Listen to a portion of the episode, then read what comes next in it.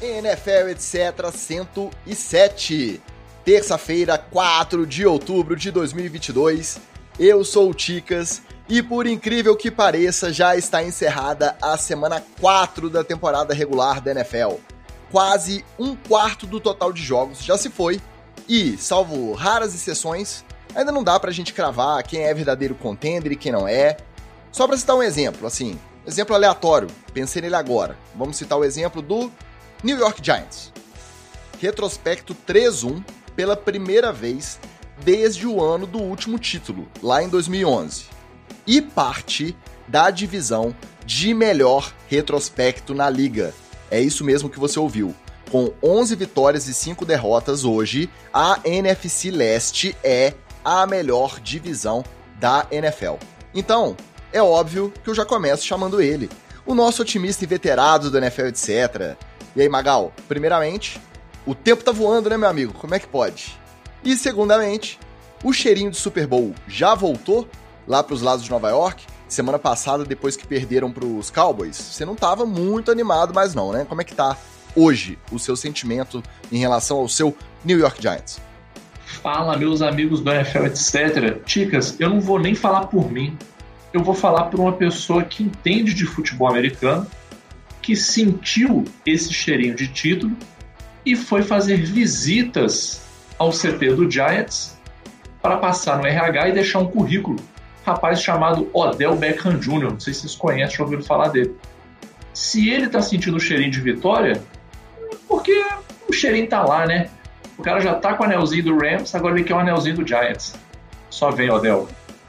Essa é a montanha russa da NFL. Cada semana é uma história, cada semana é um sentimento diferente. Mas como nem tudo são flores na vida, agora eu convoco um homem que, além de perder a invencibilidade e ver o seu Messias surfista quase morrer em campo na quinta, também quase infartou acompanhando a apuração no domingo. Fala, Oli, semana só para lamentar ou semana boa para botar os pés no chão? preparado aí para gestão Terry Bridgewater, vai assumir ou não vai? Como é que tá sua disposição aí com os últimos acontecimentos lá em Miami? Fala, Ticas, fala galera da NFL, etc. É, a, o fim de semana já começou na quinta-feira, algo com um aperto no coração, né? Mas era previsível, né, Ticas? Se o, o Tua não tivesse em campo, ele ia estar no meio do furacão e ia sofrer concussão do mesmo jeito lá na, na, na Flórida. Então, de qualquer maneira, eu acho que ele não escapava. Essa semana aí foi igual aquele filme que é a, os adolescentes, hoje já com 30 anos, conhecem bem o Premonição. Porque o pessoal escapa da morte, mas a morte vai atrás deles de qualquer maneira. Então, se ele escapou da morte lá no, no, no jogo, né? No, no, jogo contra o Bills e é, escapou do furacão, a morte foi atrás dele dentro de campo lá contra o Bengals e não teve muito jeito, não. Agora, falando sério, é a decisão completamente esdrúxula da, do, da cúpula do Miami de botar em campo, mas isso é papo para daqui a pouco na NFL, etc. Bom para botar o pé no chão, mas a vantagem do Bridgewater é que é o Jets, né? E aí, sendo o Jets, meu querido, ele vai nadar de braçada, não precisa nem do Bridgewater, só a defesa já ganha. Nós vamos recuperar a, o streak de vitórias. Aguarde. Vamos lá, já vamos chegar nesse assunto. Hoje o programa tá cheio, então você já sabe. Hoje tem headlines, roletão da rodada, treta na TL e TD ou Fumble.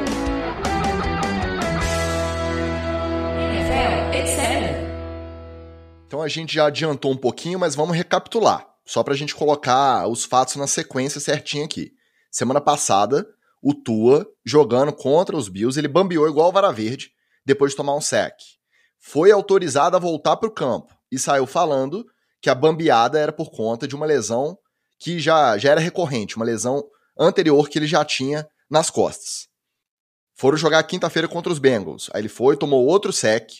Ato contínuo, deu aquela apagada em campo, aquela do, do boxeador lá, do cara do UFC, que ele envergou os bracinhos, envergou as mãos, cruzou os dedinhos, enfim, aquela cena horrorosa. Você tá vendo com uma criança perto, você tem que explicar o que, que é.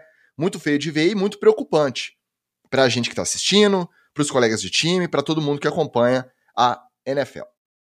E aí, a gente já estava desconfiado que aquela primeira lá contra os Bills não poderia ter sido avaliada tão superficialmente. Teria que ter sido melhor investigada. Essa segunda ficou com cara de ser aquele segundo impacto que tende a ser pior, quando você tem uma segunda pancada na cabeça depois de ter tido uma primeira recentemente. Enfim, Wallace, esse é seu lugar de fala. Então, as perguntas que eu faço para a gente começar esse assunto são duas. Primeiro, você acha que existe alguma mínima chance do diagnóstico do domingo anterior estar correto? De ser realmente aquela bambeada que ele deu? Existe alguma chance daquilo não ter sido concussão? Ter sido alguma coisa vinculada àquela lesão nas costas do jeito que ele falou? E segundo, independente de erro de diagnóstico ou não, a gente pode isentar o Mike McDaniel de ter permitido que o Tua jogasse, de não ter se preservado, caso ele tenha tido do corpo médico lá, do tanto do time quanto terceirizado. Ó, oh, não, não foi concussão, pode.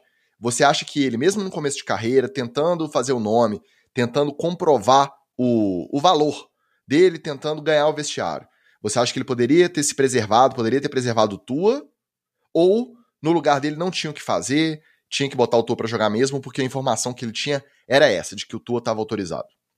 Ô, dizer, são duas, é, são dois aspectos bem é, importantes nesse, nisso tudo é, que ocorreu aí. Primeiro, o diagnóstico lá atrás de ser uma lesão nas costas pode ter sido simplesmente é, uma, um exame já antigo, porque provavelmente o Tua tem essa lesão nas costas recorrente já, é, e a, uma má avaliação do, do médico independente e aí depois dos médicos do Miami. Os médicos do Miami são enviesados, a gente tem que sempre colocar isso aqui, porque o médico do clube, do time, da franquia, vai sempre querer que coloque o jogador em campo, porque duas coisas. Uma, ele bate no, no peito e diz, não, se acontecer alguma coisa, eu curo. Eu sou o mestre da curandeirismo é, americano, porque até falar que isso é medicina não, não, não é medicina, né? Porque a medicina ela preza pelo bem, pelo, pela é, melhor forma é, de saúde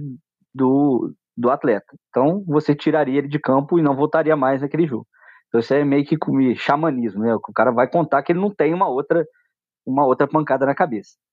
É, e a segunda é a decisão técnica, né? decisão do técnico com as informações que ele tem. Se as informações que ele tem estão contaminadas, se, algum médico chegou para ele e falou assim: olha, ele não tem concussão, é, ele está 100% para jogar e você pode colocá-lo em campo, e o próprio atleta virou para ele. O, o, atleta sempre vai falar isso aí. Né? Quem está acostumado com o atleta, e até mesmo atleta amador, vai falar: ó, a dor faz parte do, do, do uniforme, é, riscos e concussões a gente sempre vai correr, e quero jogar. Eu quero estar tá em campo. Mesmo baleado, eu quero estar tá em campo. É, e ele, o McDaniel passou uma, uma situação parecida com o Zagallo, na final de 98 da Copa do Mundo, que muita gente daqui nem era nascido, mas a gente vai lembrar. O Ronaldo teve uma concussão na é, concentração e minutos antes do jogo saiu uma escalação uma hora antes do jogo, com o Edmundo no lugar do Ronaldo Fenômeno, né, já de titular, e minutos antes chega o Ronaldo, vindo de uma clínica lá no, no em, em Paris, falando que ia jogar calçando a chuteira, todo mundo abismado no, no, no vestiário. E o Zagallo, que é o Zagallo, tetracampeão do mundo, não sei o que lá, olhou na cara dele e falou assim: meu querido, vai pro jogo. Porque eu não tenho como tirar a estrela principal do time. É mais ou menos o que passou o McDaniel com, com o, o Tua. Agora, se é um técnico tipo Bill Belichick, se é um técnico tipo Bruce Arians, se é um técnico é, mais rodado, até o Pete Carroll mesmo, ele olha pro moleque e fala assim: ó, não, não vai jogar, porque eu não confio na, na, nas informações, por exemplo, do corpo médico. Pelo que eu vi que você é, fez ali em campo, é, eu acho que você não está apto a jogar. Eu vou correr esse risco, vamos de Bridgewater e qualquer coisa joga nas minhas costas. O McDaniel não pode tomar essa decisão, ele não tem laço para poder fazer isso. Então, foi errado. A Miami foi errado aí do corpo médico independente, né? Isso aí é NFL, NFLPA, ao passando pelo corpo médico do Miami, pela decisão lá em cima, porque obviamente o McDaniel não tem laço para tomar essa decisão, ele ligou lá para o escritório, o escritório mandou colocar o, o Tua em campo e ele é, não tem como segurar isso. Então errou todo mundo, inclusive o Tua, de, de querer estar em campo depois de sofrer a concussão. Mas o atleta, como eu disse, ele sempre vai querer jogar. Só para complementar desses que você citou, o Belichick deu é, declarações em entrevista quando ele foi perguntado sobre o assunto, dizendo que ele bateu no peito e barrou jogadores que estavam autorizados, que não foram é, excluídos do jogo pelo protocolo de concussão, mas ele olhou para o cara e falou assim: você não vai jogar, eu não vou correr o risco. Né? E o John Harbaugh também se manifestou muito efusivamente contra o, a questão dos protocolos, contra a questão de não ter um cuidado maior por conta justamente desse risco da segunda pancada. Porque uma já é perigosa, mas ela, é igual o Wallace falou, é do jogo. Ela é inevitável. A segunda, ela tem que ser evitada a todo custo. Eu vi o John Harbaugh também sendo muito contundente na declaração que ele deu em relação a esse respeito. Quero crer que o McDaniel não tenha tomado essa decisão baseado no ah, vai que ninguém saca ele, vai que ele não tem uma pancada, ele vai passar o jogo inteiro sem, sem ser encostado, eu confio na minha OL. Porque aí seria muito mais grave, né? Porque você apostar que o cara vai passar um jogo de NFL sem a, a DL chegar nele, encostar, pelo menos derrubar ele uma vez e apostar que isso não vai gerar uma, uma concussão, é uma coisa de maluco, né? Então, quero, quero apostar que ele tenha tido informações erradas e que o front office lá é, falou, bota o cara em campo e ele não tem como bater no peito e bancar essa decisão. Dicas, como nós aprendemos assistindo desastres aéreos, né, nunca é um fator só. A tragédia ela sempre tem múltiplos fatores. O primeiro fator aí é esse médico completamente biruta, biruta, mau caráter, criminoso, porque é o seguinte, a, a, você liberar o cara para concussão, você tem que ter mais ou menos aquela lógica que os árbitros têm para voltar a jogada. Você tem que ter 100% de certeza para liberar o cara para o jogo. Se você tem 5% de dúvida que o cara pode ter tido uma concussão, o mais seguro é você não liberar ele para o jogo. Exatamente por causa do risco da segunda concussão. A segunda concussão é uma parada assim, é, aumenta exponencialmente o risco de você ter sequelas permanentes, inclusive, quando você não vem bem recuperado de uma primeira concussão. E a gente sabe, os, os estudos sobre concussão dizem que você pode levar é, até 10 dias para começar a apresentar sintoma de concussão. Então não deu 10 dias. Ele poderia estar 100%, ele poderia dizer que está 100%, ele poderia fisicamente, cognitivamente, ali, você testando ele, ele parecer que está 100% e ele não está. Então, primeiro, errou o médico. Segundo, eu entendo esse lance do. Esse argumento que o Wallace trouxe de pô, o cara não podia botar o pau na mesa. Mas a hora de botar o pau na mesa é essa. A hora de botar o pau na mesa é essa. Ser head coach para chamar jogada, para escolher jogador, beleza, filho, isso aí é o arroz com feijão. A hora de você botar o pau na mesa é essa. Até mesmo, até mesmo, porque esses caras não são sozinhos no mundo, né? Eles têm é, é, coaches mais velhos que ajudaram a formar eles, que são pessoas de confiança, que você pode ligar e trocar uma ideia. Pô, tá na dúvida? Pô, liga para um cara mais velho, mais experiente que você. Cara, você assistiu o jogo, você viu tua. O médico me liberou, mas eu tô cabreiro. O que você acha que eu faço? Eu duvido que um cara mais experiente virar pra ele e falar assim: ah, bota pro jogo, moleque tá bom, vamos que vamos. Não ia, cara, isso é muito perigoso, ainda mais hoje em dia, entendeu? Isso aí para mim, cara, era estilo estilo o fiscal da Anvisa, que entrou no jogo e cancelou o jogo, para mim era isso, cara. Tinha que alguém, o tô entrando em campo no segundo jogo, tinha alguém entrar e assim, não, acabou, tá encerrado aqui. Esse jogador não vai. Não, foi amigo, não vai. Do jeito que ele saiu de campo da última vez, não vai. Ou então o seguinte, ah, você quer liberar? Beleza, então é o seguinte, todo mundo aqui, ó, head coach, médico, todo mundo aqui vamos assinar um termo de responsabilidade, inclusive o jogador aqui, ó todo mundo assina um termo. Se der merda, judicialmente nós vamos botar vocês aqui, ó, na linha. Vamos assinar? Eu duvido que alguém ia assinar. Entendeu? Foi criminoso que fizeram cultura, cara. Podiam. Eu acho que a galera não tem noção, assim. Você podia ter acabado com a carreira do cara nesse segundo jogo, assim. Ele voltar, nunca mais jogar e, de repente, não ser um ser humano 100% funcional depois da, das sequelas que ele poderia ter tido. Pode nem ter. É, frigir dos ovos, né, ô, ô Chicas? o médico terceirizado foi demitido, é. né? Lá o primeiro avaliador, né? Porque o cara De... do time forçar essa barra e ter a tendência a aceitar o feedback que o próprio jogador tá te passando, eu até entendo. É para isso que existe um terceirizado. Porque o cara do time, ele Não, serviu pra nada, né? Que se o serviu cara, pra nada esse terceirizado aí. Ainda mais se o quarterback é o titular, é o principal, o cara que mais importante, que carrega o time nas costas. Ele falou que tá bem. Quem sou eu para barrar o cara. Se ele passou aqui nos exames, contou os dedinhos certinhos aqui, andou em linha reta, fez o 4 e falou que tá bem, que não tá sentindo nada, como que eu vou barrar esse cara? Ele é estrela do time. Ele é o cara que tem mais expectativa. Para isso existe o terceirizado. Aí o terceirizado virou e falou assim: ah, não, tudo bem. Ele falou que tá... é uma lesão nas costas que ele já tinha. Bicho, ele levantou do campo lá contra os Bills e não conseguia pisar. Tava pisando fofo, como diz Magal. Pisando fofo. Como que é lesão nas costas? Eu tenho problema nas costas, eu nunca levantei titubeando, assim, precisar sair carregado. É. Você, ou opa, você, ou você opa, eu, há controvérsia, é, mas era por outro motivo. Já vi você ah, levantar assim meio, é, mas meio não era costas, era, era outro tipo de lesão cerebral causado por diversas substâncias. Aproveitar falar nisso e mandar uma boa noite para os nossos amigos que estão no chat, principalmente Tereza Bernardes Felipe Bertelli, esse casal maravilhoso que sempre que os Eagles estão bem, comparecem mais coincidentemente, mas que me receberam super bem no encontro NFL etc lá em Belo Horizonte no último final de semana. Então registro aqui o meu abraço, o meu agradecimento pela recepção maravilhosa em terras Belo Horizontinas e uma boa noite também para o Carlos Ferreira e para o Thales de Matos que também estão na área aqui no chat. Mas voltando, então o cara terceirizado tá lá para isso. Ele tá lá para falar, meu amigo, não importa o que o médico do time, o que você tá falando, você não pode voltar, porque você levantou, não conseguia parar em pé. Aí agora passou uns minutinhos e falou que pode jogar. E aí, eu acho que não adianta nem o termo que o Magal falou, o termo de responsabilidade, nem nada disso.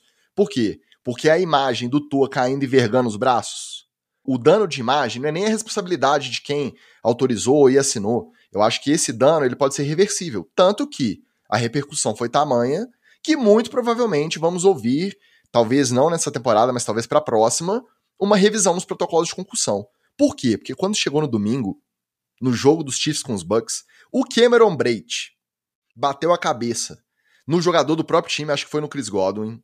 Ele saiu de campo meio baleado, meio balançando, mas também não foi igual o Tua, né? O Tua saiu pisando fofo, não tava nem achando o passo. O Cameron Brate levantou meio titubeando assim.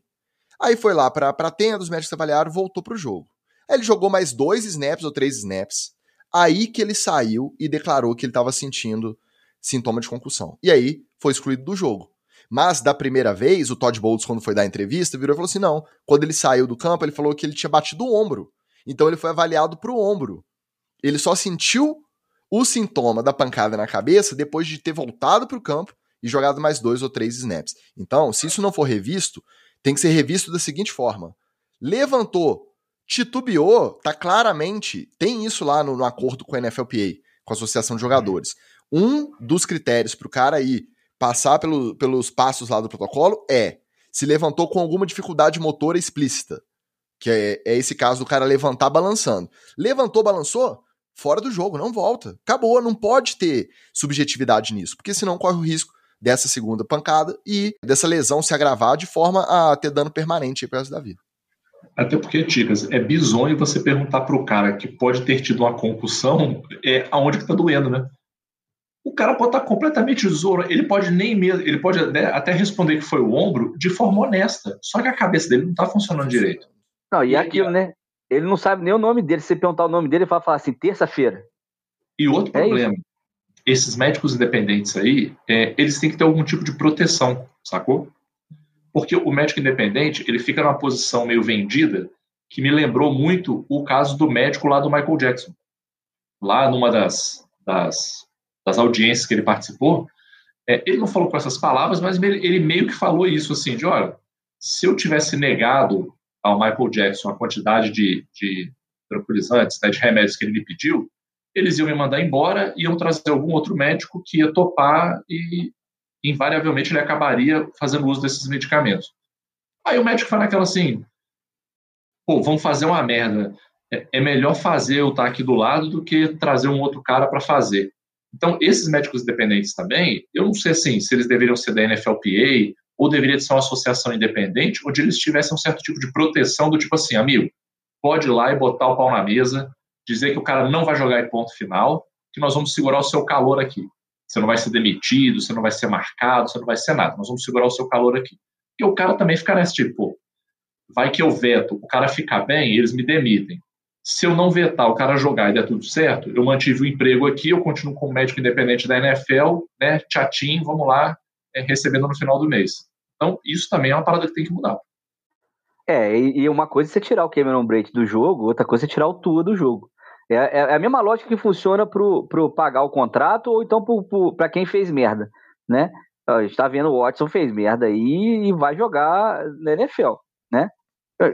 Viu um monte de, de merdeiro que era running back, que era é, jogador de defesa, excluído para sempre da, da, da, da, liga. Então, se você excluir uma grande estrela, é muito mais difícil, né? Quarterback, como o Ticas falou, principal jogador do, do, do time, é mais difícil tirar. Agora, é, esses caras independentes, Magal, são, é, na verdade, a função deles é exatamente essa. A NFLPA está tá corretíssima em cobrar a NFL e, revisar esses protocolos e, como o Ticas falou, não pode ter subjetividade. O meu ponto é, é esse, tem que vir bambiou, para baixo. Saiu. Porque se deixar na mão dos caras, o Cameron Braid foi três dias depois, o Tua teve a repercussão da imagem do caso dele na quinta. Aí chegou no domingo, no Sunday Night Football, o replay foi claro da cabeça do Brady batendo no, no Chris Godwin. Foi claro que ele bateu. Ah, ele saiu falando do ombro. Não, a cabeça tá boa. Então tem que vir de cima para baixo, ó, tem que ser objetivo. Levantou, balançado, tem lá o replay, bateu a cabeça, mesmo que minimamente, porque às vezes também o pessoal acha que tem que ser uma pancada frontal, tem que ser uma pancada brusca. Não, às vezes na queda, igual o primeiro do Tua. na queda, bate a cabeça na grama. Você não precisa nem bater a cabeça. Pode ser. É, nem a cabeça precisa chicote, bater, você pode né, um efeito chicote. É foda. Isso, é, é. Exatamente. Então, tem que ser objetivo e tem que ter mais cuidado com isso. Vamos ver se a NFL vai achar essa linha para poder apertar, porque esse fim de semana, essa rodada provou que do jeito que tá, não dá. O risco dessas lesões trazerem danos permanentes aos jogadores é, é altíssimo se continuar o protocolo do jeito que tá. Agora, falando do jogo um pouquinho, né, já que a gente já, já falou dele, os Bengals garantiram a vitória, porque não tem. Imagina como que você vai concentrar no seu trabalho ali, na rota que você tem que correr, na proteção que você tem que dar, depois de ver o seu quarterback saindo naquele estado de campo para ser avaliado para concussão. Mas enfim, os Bengals, depois daquele começo de temporada muito preocupante, conseguiram se acertar um pouquinho, né? Venceram por 27 a 15. O Bridgewater não dá para culpá-lo, porque também entrou ali na fogueira e jogou até bem, achou uns passes bons, se movimentou bem no pocket, foi bem, mas entregou né, a bola no finalzinho que resultou no, no touchdown da vitória do, dos Bengals, quando ainda dava para buscar o placar. E ainda teve uma tretinha. O Tarek Hill disse que durante o jogo, algum assistente técnico dos Bengals o provocou. Ele não disse o que, que o, o assistente técnico é, falou de fato, mas ele disse que quer encontrar esse cara, quer ter um tete a tete com ele, porque o que ele ouviu ali no campo é inadmissível um técnico da NFL falar para um jogador. Ainda ficou essa tretinha no ar. É, o, o Rio, ele tem essa, essa vibe de bandido, bandido, muito bandido, bandido mesmo, né? Porque ele quer tretar com todo mundo, é, é, ele, ah, vou pegar o Bengals, já começou a falar mal do corner lá, ah, on you man, não sei o que lá, papapá. Então, assim, ele é bandidaço, né? Então, ele, ele, ele essa vibe dele aí é, é, é conhecida. É, pode ter falado alguma coisa? Pode. E aí, é, eu acho que o que é inadmissível para mim é ter, ter, sido um episódio de racismo, né? Alguma coisa nesse sentido, né? Com o Rio. E aí, eu vou voltar àquela minha frase polêmica. Eu já defendo que a pessoa que foi vítima de racismo já senta logo a mão na cara e bola lá batendo, porque a punição para esses caras é muito leve, não, não só no Brasil, mas nos Estados Unidos, na Europa inteira e tal. E eu, aí eu já, eu já cansei de, de ver jogador de futebol, futebol americano, beisebol, basquete, ser injustiçado, sofrer episódio de racismo, a pessoa é, pagar umas cesta básica lá, ou nem isso, e passar tudo em brancas nuvens e isso nunca mudar. Então eu, pessoalmente, é, é, como um homem branco que nunca vai sofrer é, esse tipo de, de preconceito na vida, eu é, autorizo, e se estiver perto de um episódio desse, estarei sentando a mão na cara de quem é, cometer esse tipo de coisa. Depois eu vou responder processo, porque a pessoa vai falar que foi agredida, não sei o que lá, eu que vou ser a, o, o, agressor do negócio. Mas pelo menos vai ter uma reparação ali no meio, na hora. Então, se não foi isso, o Rio tá de, de, mimimi e tá querendo desfiar o foco porque o, o Miami perdeu. Mas é uma derrota completamente compreensível. É, tem dois problemas aí, né? Um problema é o fator Pedro e o Lobo do Tarek Hill, né? É, não dá para saber se o que ele está falando é verdade mesmo, porque o cara é bandido e maluco. A segunda coisa é, se for um caso sério como esse aí, ele deveria ter feito a mesma coisa que o Kyler Murray fez. Acabou o jogo, sai do estádio, vai para a delegacia, faz aquele B.O. maroto, Acabou. Se não é um caso grave assim, então que ele tivesse chegado após o jogo e fosse ter o tete a tete lá com o maluco. Né? Acabou o jogo, tira o equipamento ali, fala assim, ô, ô maconheiro, aqui, ô, rapaz, chega aqui, trocar uma ideia com você, tu falou comigo ali e tal. Assim, não é, não é com agressão, não, entendeu? Chegaram na moral ali. com a impressão justamente de não ser grave por conta. De... Não, não vou falar, mas o que ele falou, ele vai ter que se ver comigo. Ficar mandando recadinho, e ainda mais com o histórico do Tarek Hill. Se fosse uma coisa mais grave, ele tinha que ter anunciado de fato. Na minha conversa. Bom, ainda no plantão médico da semana, teve outro no domingo. Caraca, essa foi, foi braba também. Pouco antes do confronto contra os Panthers, o JJ Watt tweetou no melhor estilo: é melhor vocês saberem por mim do que por outras pessoas. Melhor você ouvir da minha boca. Mentira, foi Twitter, então não era da boca, mas enfim. Ele foi lá e informou que ele passou por um procedimento de correção de arritmia cardíaca na quinta-feira, mas que ele já estava apto e autorizado a jogar no domingo, e dito e feito, jogou e ajudou os Cardinals a garantir a vitória por 26 a 16 contra os Panthers na Carolina. Detalhe que no relatório lá de lesões do time, no injury report da semana, tava que o JJ Watt estava limitado por conta da panturrilha e além disso, ele também foi listado como ausente de um treino porque ele estava com mal-estar. Enquanto isso, ele estava lá tomando choque para acertar o, o, o, batimento cardíaco. Aí eu vou falar para vocês, cara. Se eu vou na quinta-feira corrigir, tomar um choquinho para corrigir o andamento, o ritmo do coração, domingo eu tô lá paradinho ainda com o telefone na mão para chamar o SAMU se der alguma zebra. Enquanto isso, o DJ Watt domingo tava o quê? Dando chifrado em OL, tacleando os outros, cara, é brincadeira. É, é... A NFL e o jogador da NFL é brincadeira, né? Cara, eu não sou médico, então pode ser que eu esteja falando uma grande bobagem aqui, cara. Se eu estiver, eu já me desculpo de antemão. Mas eu acho muito difícil você fazer um procedimento qualquer que não seja um exame de rotina. Ah, eu fiz o exame da esteira, eu fiz um ecocardiograma, né? que o máximo que você vai ter de incômodo vai ser arrancar os pelinhos do seu peito na hora que puxar o negócio, e você fazer isso na quinta e no domingo você está jogando. Eu acho muito difícil, muito difícil. Tá? Então, assim, eu vou partir do pressuposto que isso foi uma parada é, é, atropelada que foi feita. Se isso foi atropelado, na minha visão, isso é tão grave quanto a concussão do tour. Quem liberou o cara para entrar, quem falou que estava tudo certo, o médico que falou que era. Não, você vem na quinta, domingão tu joga e vamos que vamos. Tem que estar todo mundo responsabilizado, pô. Porque não é possível uma parada dessa, cara. Não é possível. Se fosse uma. Não, ele ficou na sideline. E, pô, mas, pô, mas ficou estressado, gritou. Eu já acho que seria uma parada bizarra. Eu já acho que seria bizarro, porque pô, você fica é, é, estressado realmente, assim, né? É, é se, se, o batimento vai lá para cima, estando na sideline, estando no campo, no campo mais pelo aspecto físico, na sideline mais pelo aspecto psicológico, mas não é salubre, né? Nem de um lado nem do outro, cara. E, e o mais engraçado é foi esse, como o Ticas bem falou, esse tonzinho assim de, olha gente, é melhor que vocês saibam por mim do que pelos outros, porque e ele ainda falou uma coisa assim de porque estão soltando informações particulares minha, isso é minha autorização. Não, é porque tinha vazado e o pessoal tava cobrando dinheiro dele para não soltar, velho. Ô, amigo, ah, cara, eu quero, eu quero, eu gosto de AJ Watt, cara, eu quero te dar razão, mas precisa me ajudar a te ajudar, cara. Lei de Pantoja. Para rir tem que fazer rir, cara. Você não tá conseguindo me fazer rir para te ajudar aqui.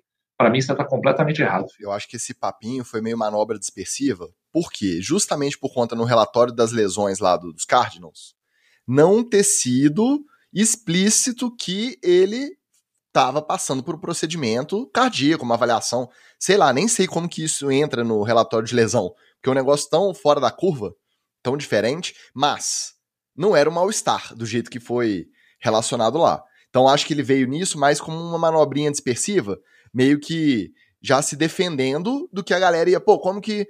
E vamos lembrar, NFL envolve muita aposta, muita atenção, fantasy valendo dinheiro lá nos Estados Unidos é muito grande. Um jogador que vai jogar ou não vai, mexe muito nesse ponteiro do dinheiro lá. Então, para isso existem esses relatórios de lesão, existem prazos para eles serem divulgados, só que cada vez mais os times estão sambando com essas informações. Eles vão fazendo do jeito deles, vão tentando evitar divulgar muita coisa para o adversário não se preparar bem e vão usando isso como estratégia. E aí vai gerando esse tipo de, de conversinha, de conversar, como diz o Magal, como foi o do, do J.J. Watt contando da lesão. Mas, cara, pode ser. Pode ser um procedimento de rotina, pode ser uma coisa que não interfira e que não ia atrapalhar o desempenho. Beleza, só que a gente não sabe. Será que não pode ser também que ele ia dar uma descompassada lá e infartar em campo? Como é que vai saber? E o pior disso tudo é o quê? Vira história de superação. Ele deu entrevista emocionada depois do jogo, a mulher tá grávida, e ele falando do neném, e ele é um cara muito reconhecido na liga. E aí até a gente que critica o processo, a gente também simpatiza com a história do cara ali. Mas não pode, gente. Isso tem que ser tratado de maneira mais séria. O cara infarta em campo ali, e aí como é que fica? Então, mas é, é pô, esse, esse procedimento que ele passou, eu até dei uma pesquisadinha sobre o, o assunto, é, ele é um procedimento normal para pessoas normais e você pode voltar à sua atividade normal, né, andar, né, fazer exercício, é, em breve mesmo. Para um atleta que é mais preparado, né, e, e tem um coração mais bem treinado do que o da gente, Pode ser que esse tempo seja mais curto, mas a atividade dele é mais intensa também. Então sempre tem dois pesos, dois medidas. De novo, quero crer que os médicos foram responsáveis e a liberação não ocorreu como tua. Mas tendo a crer que ah, tudo foi atropelado, como no caso do Tu. É, é, é, óbvio que eu, tô, que eu tenho, estou enviesado nessa hora. Porque se, se os caras conseguiram botar em campo o cara que levantou Zureta de uma pancada que tomou na cabeça, e que seria um cara que botou um choquinho do coração lá na quinta-feira, botar em campo ele no domingo? Eles, os caras tocam pro pau.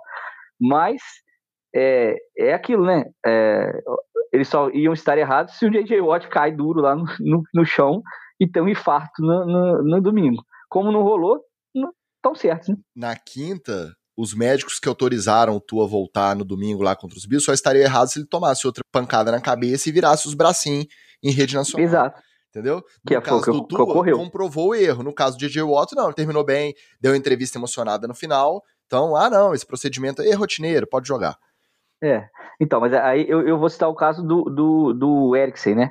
É, que botou um marca-passo né, da, na Eurocopa, no primeiro, na estreia da Dinamarca na Eurocopa, caiu lá, teve um infarto, teve uma parada cardiorrespiratória, morreu por alguns minutos dentro de campo na Eurocopa né? Acabou sendo ressuscitado, é, sobreviveu, é, botou um marca-passo, mas mesmo assim ele não podia jogar mais na Itália, por exemplo. Na Itália é impossível que alguém que use um marca-passo atue, jogue é, futebol, pratique qualquer esporte profissional, né? De maneira profissional.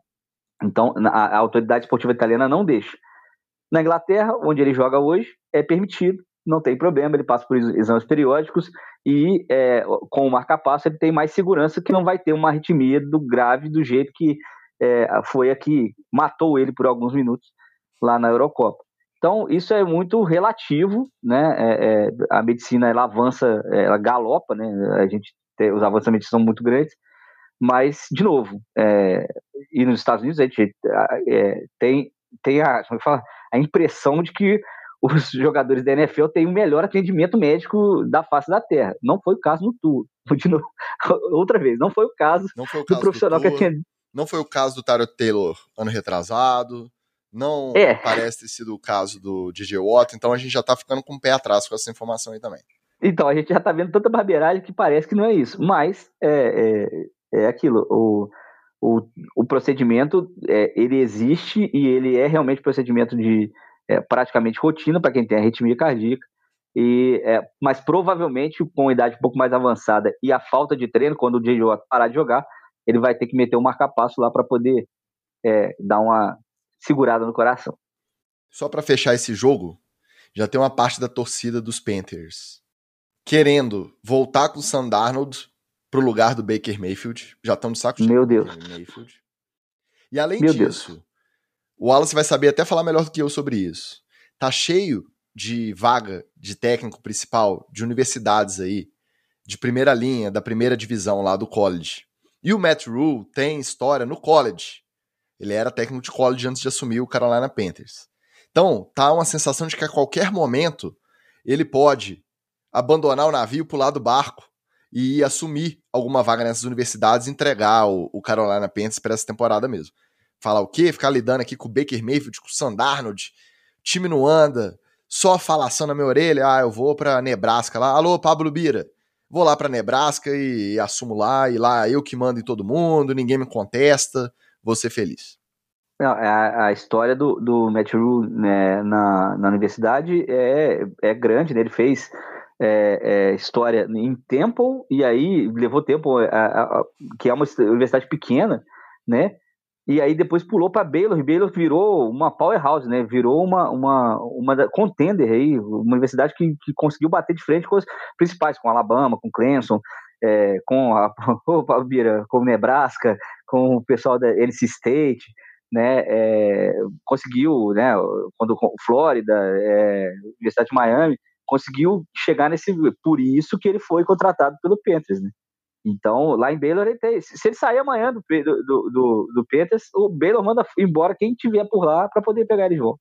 Agora, você imagina o nível de desespero do torcedor que quer sentar o Baker Mayfield no banco e trazer de volta o Sam Darnold de titular. Você imagina o, o nível do desespero do cara.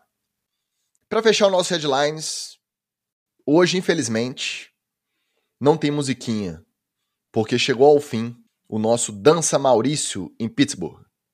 O Mike Tomlin não esperou nem o bye, não esperou nem acabar o jogo. Chegou no intervalo, ele virou Trubisky, vem cá. O Bruce, vem cá, senta aqui. Vamos deixar o menino entrar para ver o que, que o menino arruma. E o Kenny Pickett entrou na fogueira, é verdade, mas não tá. Primeiro drive? Intercepta... Não, primeiro passe, acho que interceptação primeiro já. Passe. Interceptado.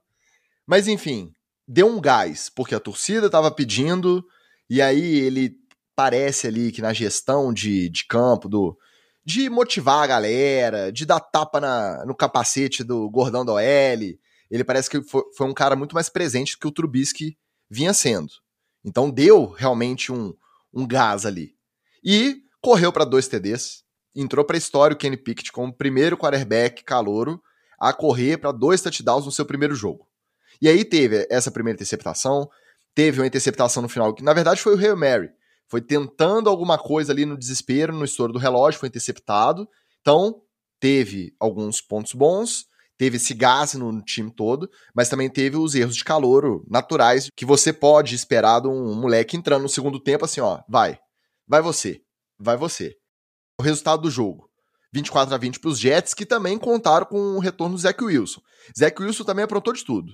Recebeu para touchdown, nossa, arrumou uma confusão danada. Para quem tava acostumado com o Joe Flaco, né? Só senta no pocket, procura um, passe curto. Procura um, passe longo. Procura outro, passe curto. O Zach Wilson pitou e bordou no, nesse jogo, comemorando a vitória depois da lesão que ele teve no primeiro jogo, lá na pré-temporada ainda. Então estreou na temporada o Zach Wilson, garantindo a vitória por 24 a 20 dos Jets. Mas a pergunta que eu faço é a seguinte: será que foi o fim da carreira do Trubisky como titular, agora é banco eterno, vai virar aqueles reservas que ficam rodando aí eternamente na liga, ou será que alguém ainda aposta em Trubisky titular? Não, cara, eu não duvidaria de ver o Trubisky titular em, em algum outro time, até no ano que vem ainda. Ó, oh, o Carolina ele, aí, os caras estão querendo sondar, não, é, pô, pega o Trubisky. Ele vai ficando esse perfil é, é ruim, mas tem experiência. E aí, todo mundo que tiver com o outro lado, um QB sem experiência e que você não sabe se vai ir bem na NFL ou não, vai precisar ter essa cartinha na manga do cara meia bomba baratinho ali, entendeu? Então, ainda, eu acho que ainda vai ter espaço para o Bruce aí, é, mas como titularzão absoluto, cara, eu acho difícil, até porque a próxima turma de QBs aí é um pouco melhor e vai ter time desesperado que vai pegar esses caras e fazer tipo o Sunshine.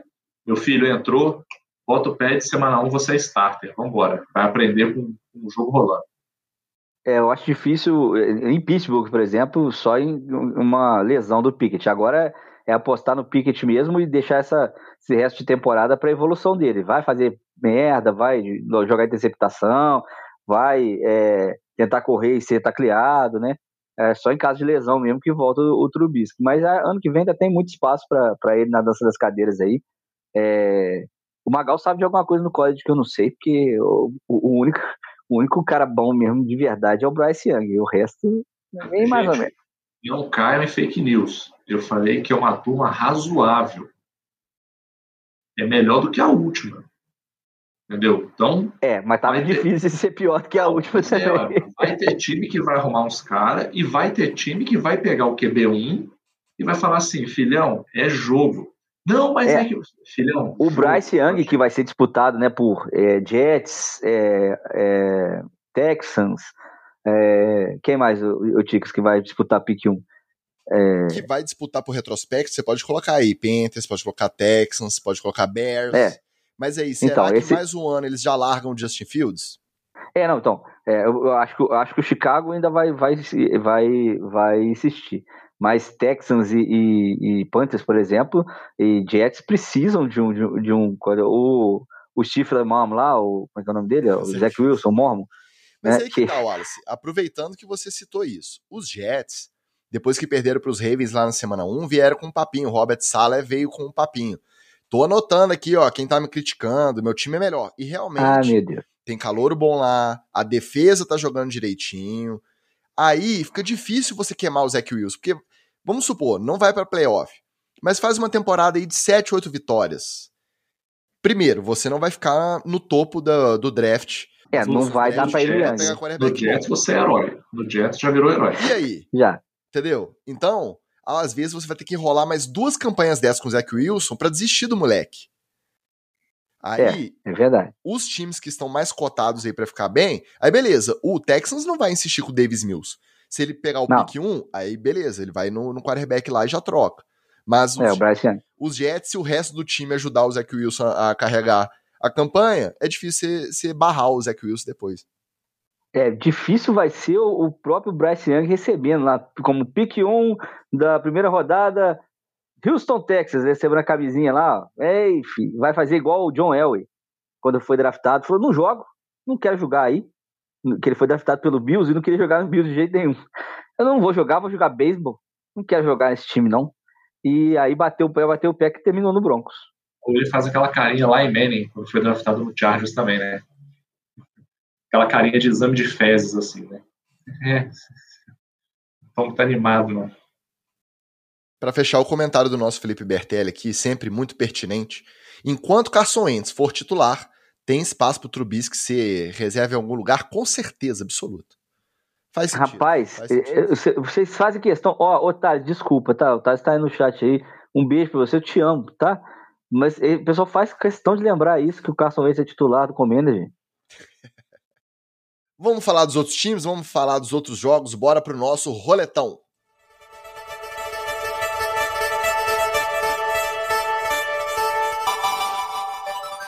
Aproveitando a presença do nosso Bertelli e da Tereza, o único time invicto dessa temporada da NFL. Os Eagles bateram os Jaguars de virada por 29 a 21, depois de sair perdendo por 14 a 0. Então, quando decidiram jogar bola, Jenny Huss botou a bola embaixo do braço e falou: vamos, vamos. E foram.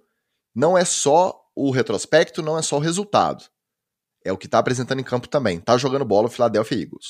E os Chiefs, tudo bem que contaram com a sorte, já começaram com um punch espirrado, recuperaram a bola, já fizeram o touchdown de saída e o jogo já ficou tranquilinho. Por mais que os Bucks tentassem remar, não conseguiam chegar. Bateram os Bucks na vingança, talvez, daquele Super Não, tá muito longe já mas 41 a 31 pros Chiefs, os dois times aí dominantes no que se propuseram a fazer. E aí a gente falou lá no, no início, né? Nada como uma semana após a outra. Numa semana os Chiefs tomam um ataca dos Colts, que estão. Aí, ó, pode ser, tá, Wallace, na lista que você falou ali, competindo com o quarterback, os Colts se bobear, vão chegar bem posicionados lá no draft também. Os Chiefs me perdem pros Colts para me dar uma sapecada nos Bucks na semana seguinte. É, o, o negócio do, do Chiefs e Bucks, o jogo entregou tudo que a gente imaginava. É, o, o Chiefs jogando, tendo que jogar tudo, né? E o Bucks ainda meio desarrumado, mas com a volta do, do Evans e a volta do, do Godwin, o, o Brady tinha alvo, é, e ele que tá meio baleado, né? É, ele admitiu que tá tratando o ombro, né? Então, é, depois daqui a pouco a gente fala sobre outra, outra bala que ele tomou, nesse, nesses últimos dias. É, então, é, mas o jogo em si foi bem, bem legal, é, foi bem bom de ver. O, o, cara, o Mahomes inventou um novo jeito dar passe também. Esse moleque é, é, ele é incrível, cara. Agora que o irmão dele, o Jackson, não tá atrapalhando, é muito ele tá jogando muito mais solto. Tá, botou o irmão dele na jaula, né? Deve ter prendido ele no quartinho lá na, no, no, sótão e, e a, deve ter pedido ele e a noiva, né? Porque aí o, agora ele tá fazendo as, as marromadas que ele geralmente faz e não tá jogando tanto Hero Ball. É, eu, eu, até não falei isso do Tua, mas eu posso falar aqui porque é, ele pa parece muito, quando o Tua tenta fazer isso, parece muito com o Mahomes. É, segurar demais a bola. Foi por isso que ele tomou o teco e acabou tendo a, a segunda concussão lá. É, segurou demais a bola e, e, tentou jogar Hero Ball, né? Porque é aquela hora que você segura demais e tenta dar o um passe lá no fundo pro Tyreek Hill ou pro Jalen Waddle. É, o Mahomes não, não tá mais fazendo isso, mas está fazendo uh, os passes mágicos que ele consegue fazer. E é isso aí. Se ele continuar nesse ritmo aí, ele leva de novo o Chiefs a, a um, Super Bowl é, facilmente. E esse jogo do Eagles e do Jaguars, cara, ó, vamos de novo. O Eagles virou, era o Jaguars, tá, gente? Não era, não era um time de futebol americano, era um time em formação. E o Trevor Lawrence, né, ele estava entregando a bola mais do que o pessoal do Atlanta Falcons entrega jogo. Só, só quatro fumbles, pô. Pouca coisa. Agora, o que eu achei interessante foi porque a torcida do, dos Eagles tem a fama de ser uma das mais ranhetas, uma das mais fanáticas, mais enjoadas e respeitaram a volta do Doug Peterson. Reconheceram... E tampa na porrada com ela mesmo. O, o Eagles não tem ninguém para brigar com o adversário, eles batem neles mesmo. Estavam esperando que fosse ser igual a do Seattle lá com o Russell Wilson, aquela xingaiada, aquela confusão, não, mas reconheceram, bateram palma, depois foram torcer e vaiaram os, os Jagos, mas respeitaram o Doug Peterson, que foi um dos grandes responsáveis pelo Super Bowl de 2018. Então, achei bacana isso aí, até de certa forma surpreendente, dada a característica da torcida. Foi responsável pelo Super Bowl e também pela derrocada logo, logo em seguida. Vamos lembrar isso aí também. Exatamente. Gente, vamos falar a verdade aqui, né? A Filadélfia tem duas coisas boas: ter sido locação do Rock e o Philly Steak. Fora isso aí, gente, é, desculpa. Tá, tá tendo um ano baneiro, parabéns aí. Comentei isso lá no nosso fantástico, exclusivíssimo VIP Premium Camarote Open Bar, grupo da diretoria do NFL, etc. Philly jogou bem, tiveram botar a cabeça no lugar, né? Tomar 14 a 0 em casa é uma parada que mexe com o psicológico, mas o time jogou bem. É, é, o Slay tá, pô, tá, tá, tá, tá, difícil, tá difícil. Tá difícil criticar, tá? Tô tentando, mas tá difícil, né? É, agora, esse ponto que o Wallace falou é importante, né? Como diz aí o Paulo Antunes, a batalha dos turnovers, né? É, porra, você entregar quatro fumbles, cara, para um time que tá tentando virar 14 a 0 para cima de você, é facilitar muito o trabalho dos caras, né? Porque não é só questão da pontuação, é o psicológico do jogo. Né? Quando você recupera um fumble, pô, cara, isso dá um ânimo no time, pô, é uma parada indescritível, assim. Aí você faz isso quatro vezes, para ter certeza que os caras vão conseguir virar, você não se ajuda também, né? Se o, o, o Jaguars tivesse usado a famosa técnica aí do futebol da retranca, né? Aberto a esses 14 a 0 e começado uma retranca, começado a gastar relógio, é, fazer o que a gente chama de pontuações lentas, né? Você transitar bastante no campo, gastar bastante relógio para chegar lá no final e você pontuar, mesmo que fosse de field goal em field goal pingando, você atrapalharia muito o jogo dos Eagles, que eles teriam que começar a arriscar mais passe, fazer jogadas mais profundas, e aí a sua defesa consegue ter mais chance de fazer big plays. Então, é, é um, é um jogo mental e estratégico que você precisa fazer, e que os Jaguars não conseguiram fazer. Né? Então, mais parabéns aí para o Eagles, né? É, vamos que vamos. O Chiefs e Buccaneers, gente, alguém tem que chamar é, a polícia, porque estão maltratando o idoso. E sem a menor dó, sem a menor piedade. Tom Brady não está aguentando, gente. Não está aguentando. O Tom Brady e o Aaron Rodgers, eles estão parecendo aquele balão uma semana depois da festa. Ele está meio murcho, ele está meio caído ele fica largado lá pela sua casa, você esquece ele. Quando você vê, você até lembra dos bons momentos de antigamente, né? Fala, rapaz, a festinha foi boa. Aí já não é aquele balão da festa, aquela coisa cheia, vistosa, cheia de ar, né? É aquela coisa murcha, empoeirada, caída. Não tá dando mais, cara. Né? E o Tom Brady está cheio de problemas extra-campo que a gente vai discutir depois também, né? Mas parabéns para o Mahomes, só lembrando que o Chiefs tem essa tradição gostosa de entregar jogo para time ruim quando não pode. Então a gente vai ver aí ao longo da temporada, estou cravando aqui, porque isso é estatístico, é, vamos ver o Chiefs perdendo para um time meia bomba, e a gente falando assim, nossa, mas como é que o Chiefs perdeu para esse time? Não é possível, porque o Chiefs tem dessas, né? É um, é um bom motor, mas é um motor que falha de vez em quando. Todo ano tem um jogo desse lá de Kansas. Ó, os jogos decididos no finalzinho, jogos com emoção, não necessariamente bons jogos, tá? Esse primeiro, por exemplo, não se engane pelo placar, porque foi uma pelada daquelas. Packers 27, 24 Patriots na prorrogação. Mac Jones contundido, fora do jogo. Entra quem? Hoyer The Destroyer, como diria o nosso Rafael Cooper. Aí entra o Brian Hoyer, concussão. Quem que vem para campo? Bailey Zapp, comandando o ataque dos Patriots. Aí não tem jeito, né? Junto o plecal conservador, deu Packers. Mas olha que o Packers também não tá jogando nada. Suou sangue para ganhar dos Patriots comandados por Bailey Zapp. Para você ter uma ideia.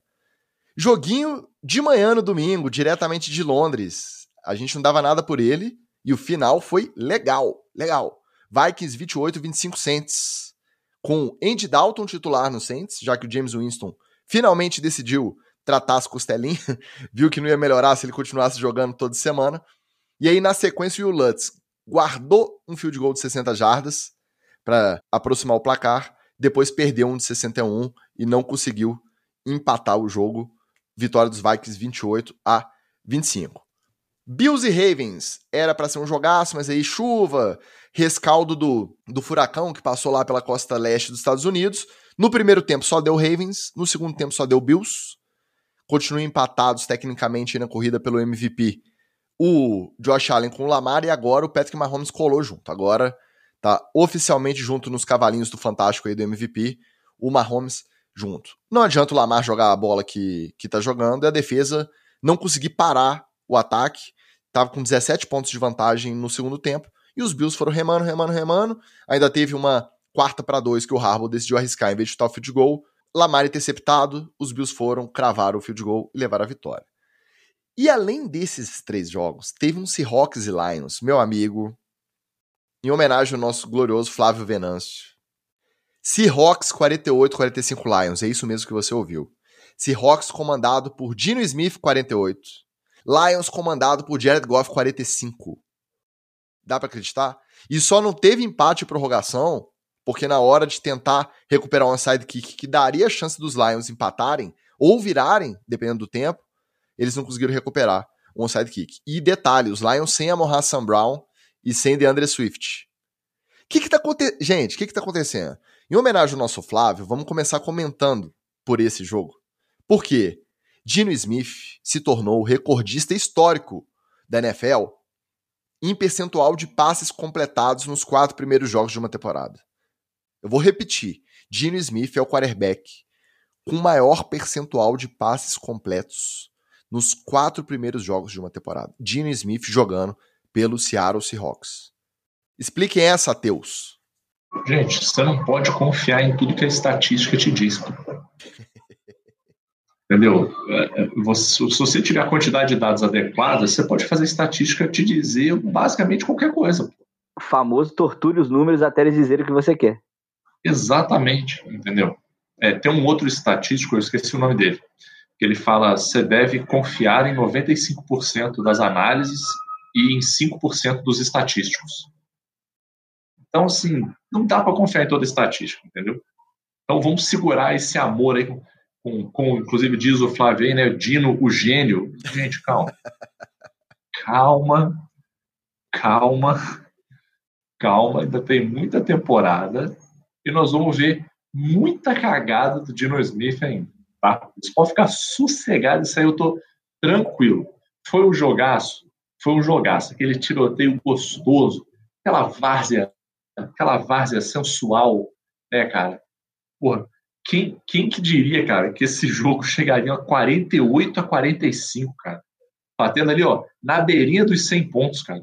Na beirinha dos 100 pontos. Entendeu? Maravilhoso, cara. Fiquei triste pelos Lions, confesso, fiquei triste pelos Lions. Acho que mereciam ter levado.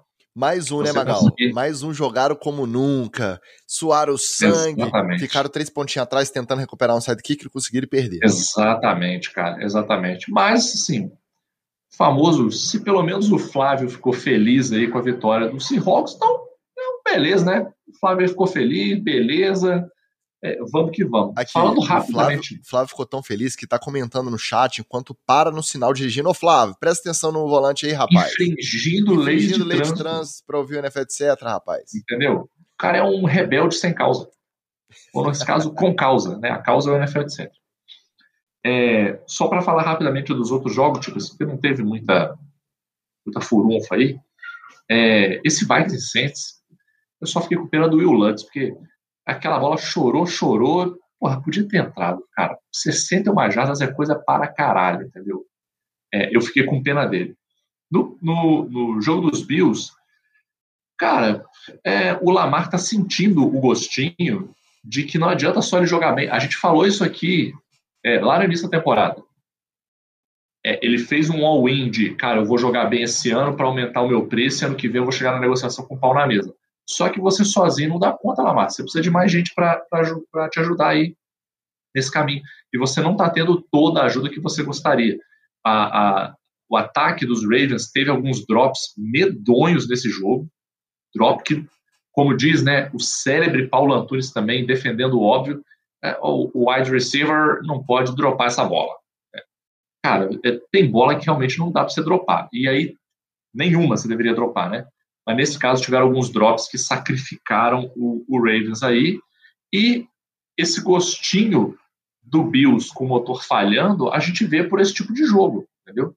Se você quer realmente ser um contenderzão né, indiscutível do Super Bowl, você não pode fazer 23 a 20 no Ravens que errou tanto no jogo. Que tem um Lamar, beleza, tem uma defesa ali que faz um trabalho bacana, mas que te deu muitas chances para você é, é, aumentar o placar em cima deles, entendeu? Então, eu acho que é sinal de alerta para os Bills aí.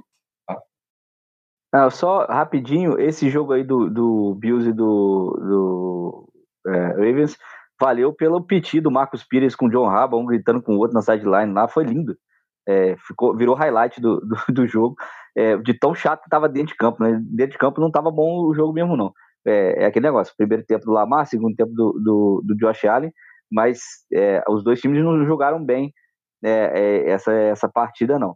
É, no Vende Zap lá, o, o Magal estava assistindo o jogo meio que acompanhando junto, denunciou aí, ó, o, o João sem braço do Brian Roy. Hein? Primeira pancadinha que ele levou, ele já foi pro vestiário e falou assim: ah, que o Bill Belichick me chamou de velho, vou sair fora. Peraí, Wallace, vou ficar aqui tomando pancada, não. Não dá pra gente defender que o protocolo seja mais rígido, que a NFL não pode voltar com o cara pro campo e chamar o Brian Rod de João Sem Braço, que tomou uma pacadinha e não quis voltar pro campo. Não dá. Não, mas aí você tem que entender o contexto. É, o, o técnico acabou de chamar de velho. Ele chamou de velho na, na, na, na, coletiva antes do jogo. Falou que a única coisa que ele, que ele é, acrescenta pro time é a experiência. Aí o cara chamou de velho, aí a primeira pancada que ele tomou, o quê? Eu vou ficar aqui tomando pancada que eu, por esse técnico que me chamou de velho? Vou nada. Foi embora pro vestiário e falou: não, tô zureta. Bota o Isso. vai de zap aí. Isso para não falar do golpe que estão dando no Ministério do Trabalho, que criaram esse funcionário fantasma chamado Vendizap, como a gente sabe que, na verdade, é o Mac Jones cumprindo duas funções. exatamente, é a mesma pessoa. É, é, é a mesma pessoa. É, isso é um golpe, é para poder pagar um salário maior para ele. Então, eles criaram esse cara Vendizap e falam: não, aí o funcionário Vendizap aqui, ele é que que, tá jogando agora, tal, mas a gente sabe que no fundo, fundo é o Mac Jones, tem que mandar o, o auditor da, da, da Ministério do Trabalho, o auditor fiscal do trabalho lá para denunciar essa vergonha. Tem que fazer o, o teste do Superman, botar o, o Zap e o, o, o Mac Jones, os dois, no mesma sala ao mesmo tempo. Não adianta nem fazer o teste do telefone, igual o, o do, é, do Batman e o Bruce Wayne lá com o, o comissário Gordon, não. Tem que, tem que fazer é, a cariação entre o Vendzap e eu duvido que você, ouvinte, é, e telespectador e youtuber é, ligado aqui no, no, no NFL, etc., diferencie é, o Zap e o Mac Jones, quem é quem, é, com a figurinha deles, é, sem equipamento, com equipamento é impossível. Com o mesmo capacete, com, a, com coisa, sem número na camisa, é impossível. É, é, é a mesma pessoa. É, mas sem também. É, é, aqui, não tem jeito, não. É o mesmo cara. Não, não, não engana nós, não. Nós, nós tem olho de detetive.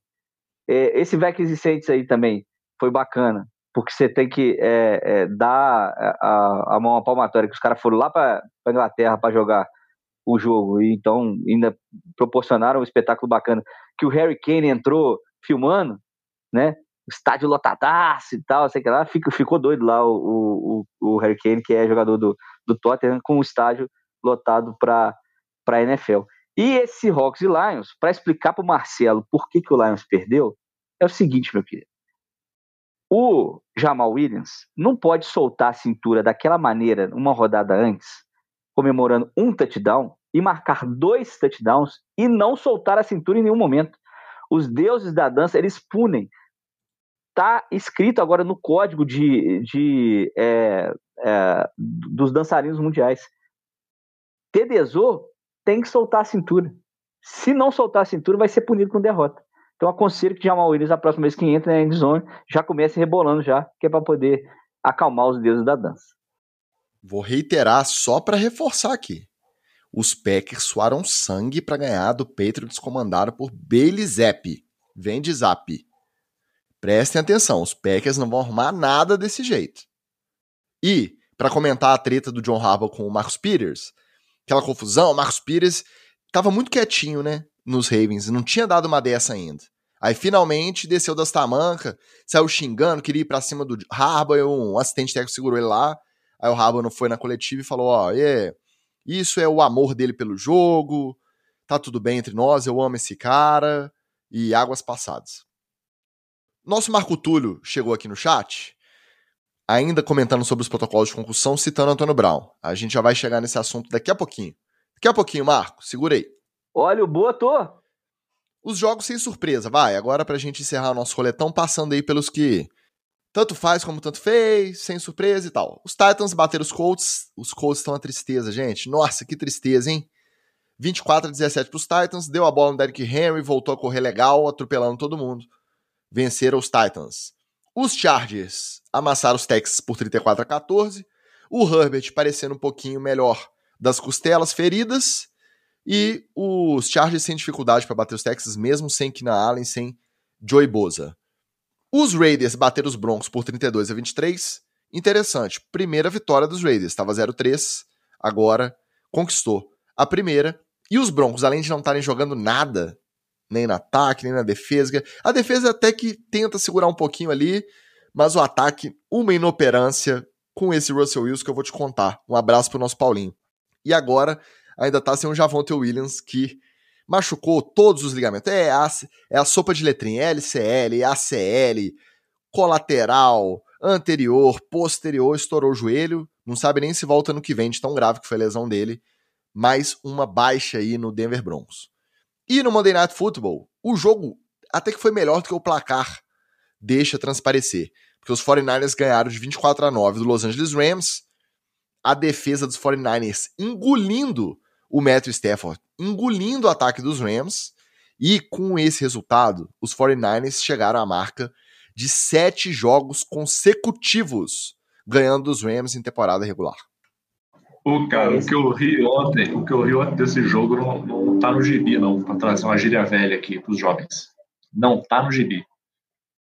Cara, pelo seguinte, é, o que veio é um cara muito inteligente, tá? Isso é indiscutível, assim. O cara é gênio, gênio, e não tô falando é, usando força de expressão, não. Cara, ele é gênio, ele é ponto fora da curva. Assim. É um cara completamente diferenciado, tá? É, e qual foi o detalhe, na minha visão? O detalhe, na minha visão, é que ele preparou coisas para esse jogo e ele ficou naquela situação de quando você prepara certas coisas, elas não funcionam e no calor do jogo ali você não consegue fazer ajustes para as situações que você vivencia. Isso acontece no futebol americano.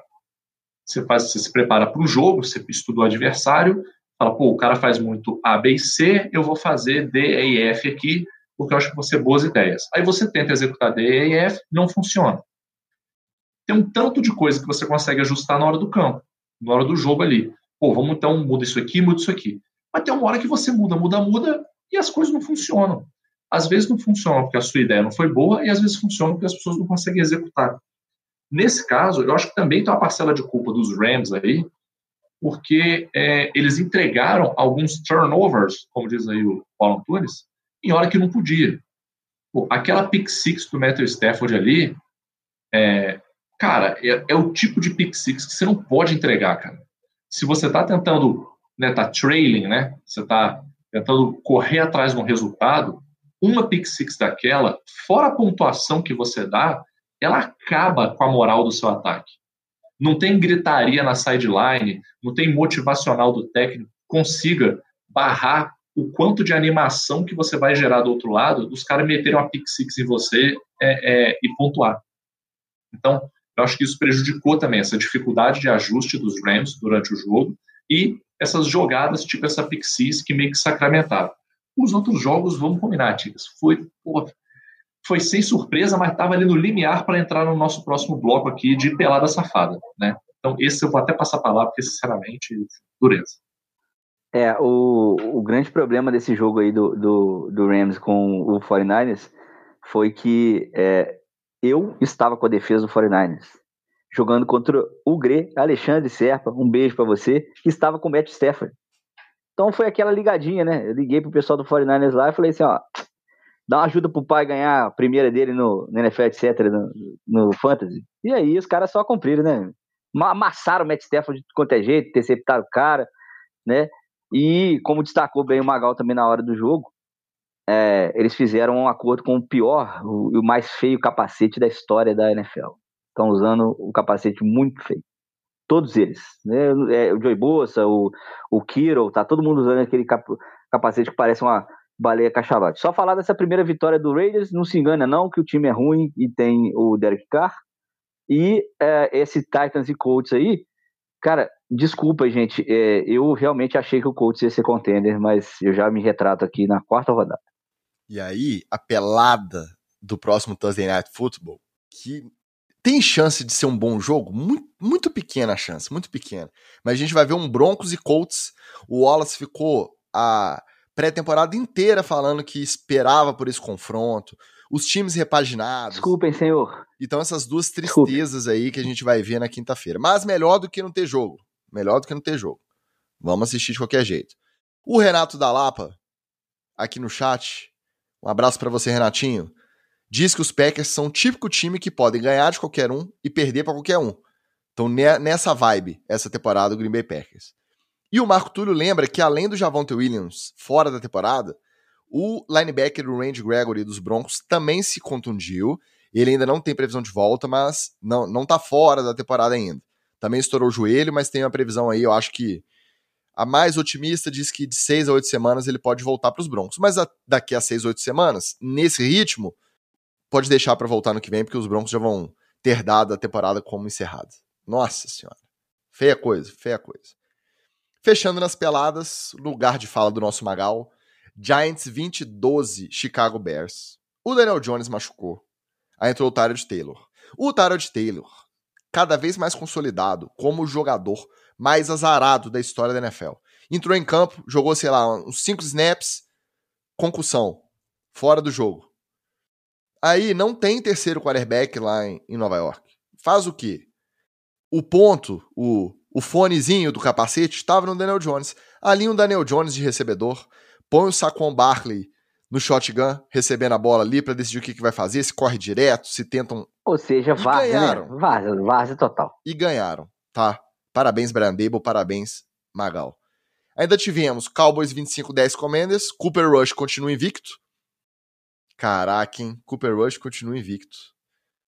Brincadeira em Thales de Matos. Vou te contar esse Comendes. E agora o Comendes tem... que tentou se disfarçar de, de Steelers, né? Eles tentaram, eles botaram o uniforme Não, tipo igualzinho dos Steelers. Pelo menos disfarçar. o uniforme tava bonito. Esse uniforme preto do Comendes é bonito.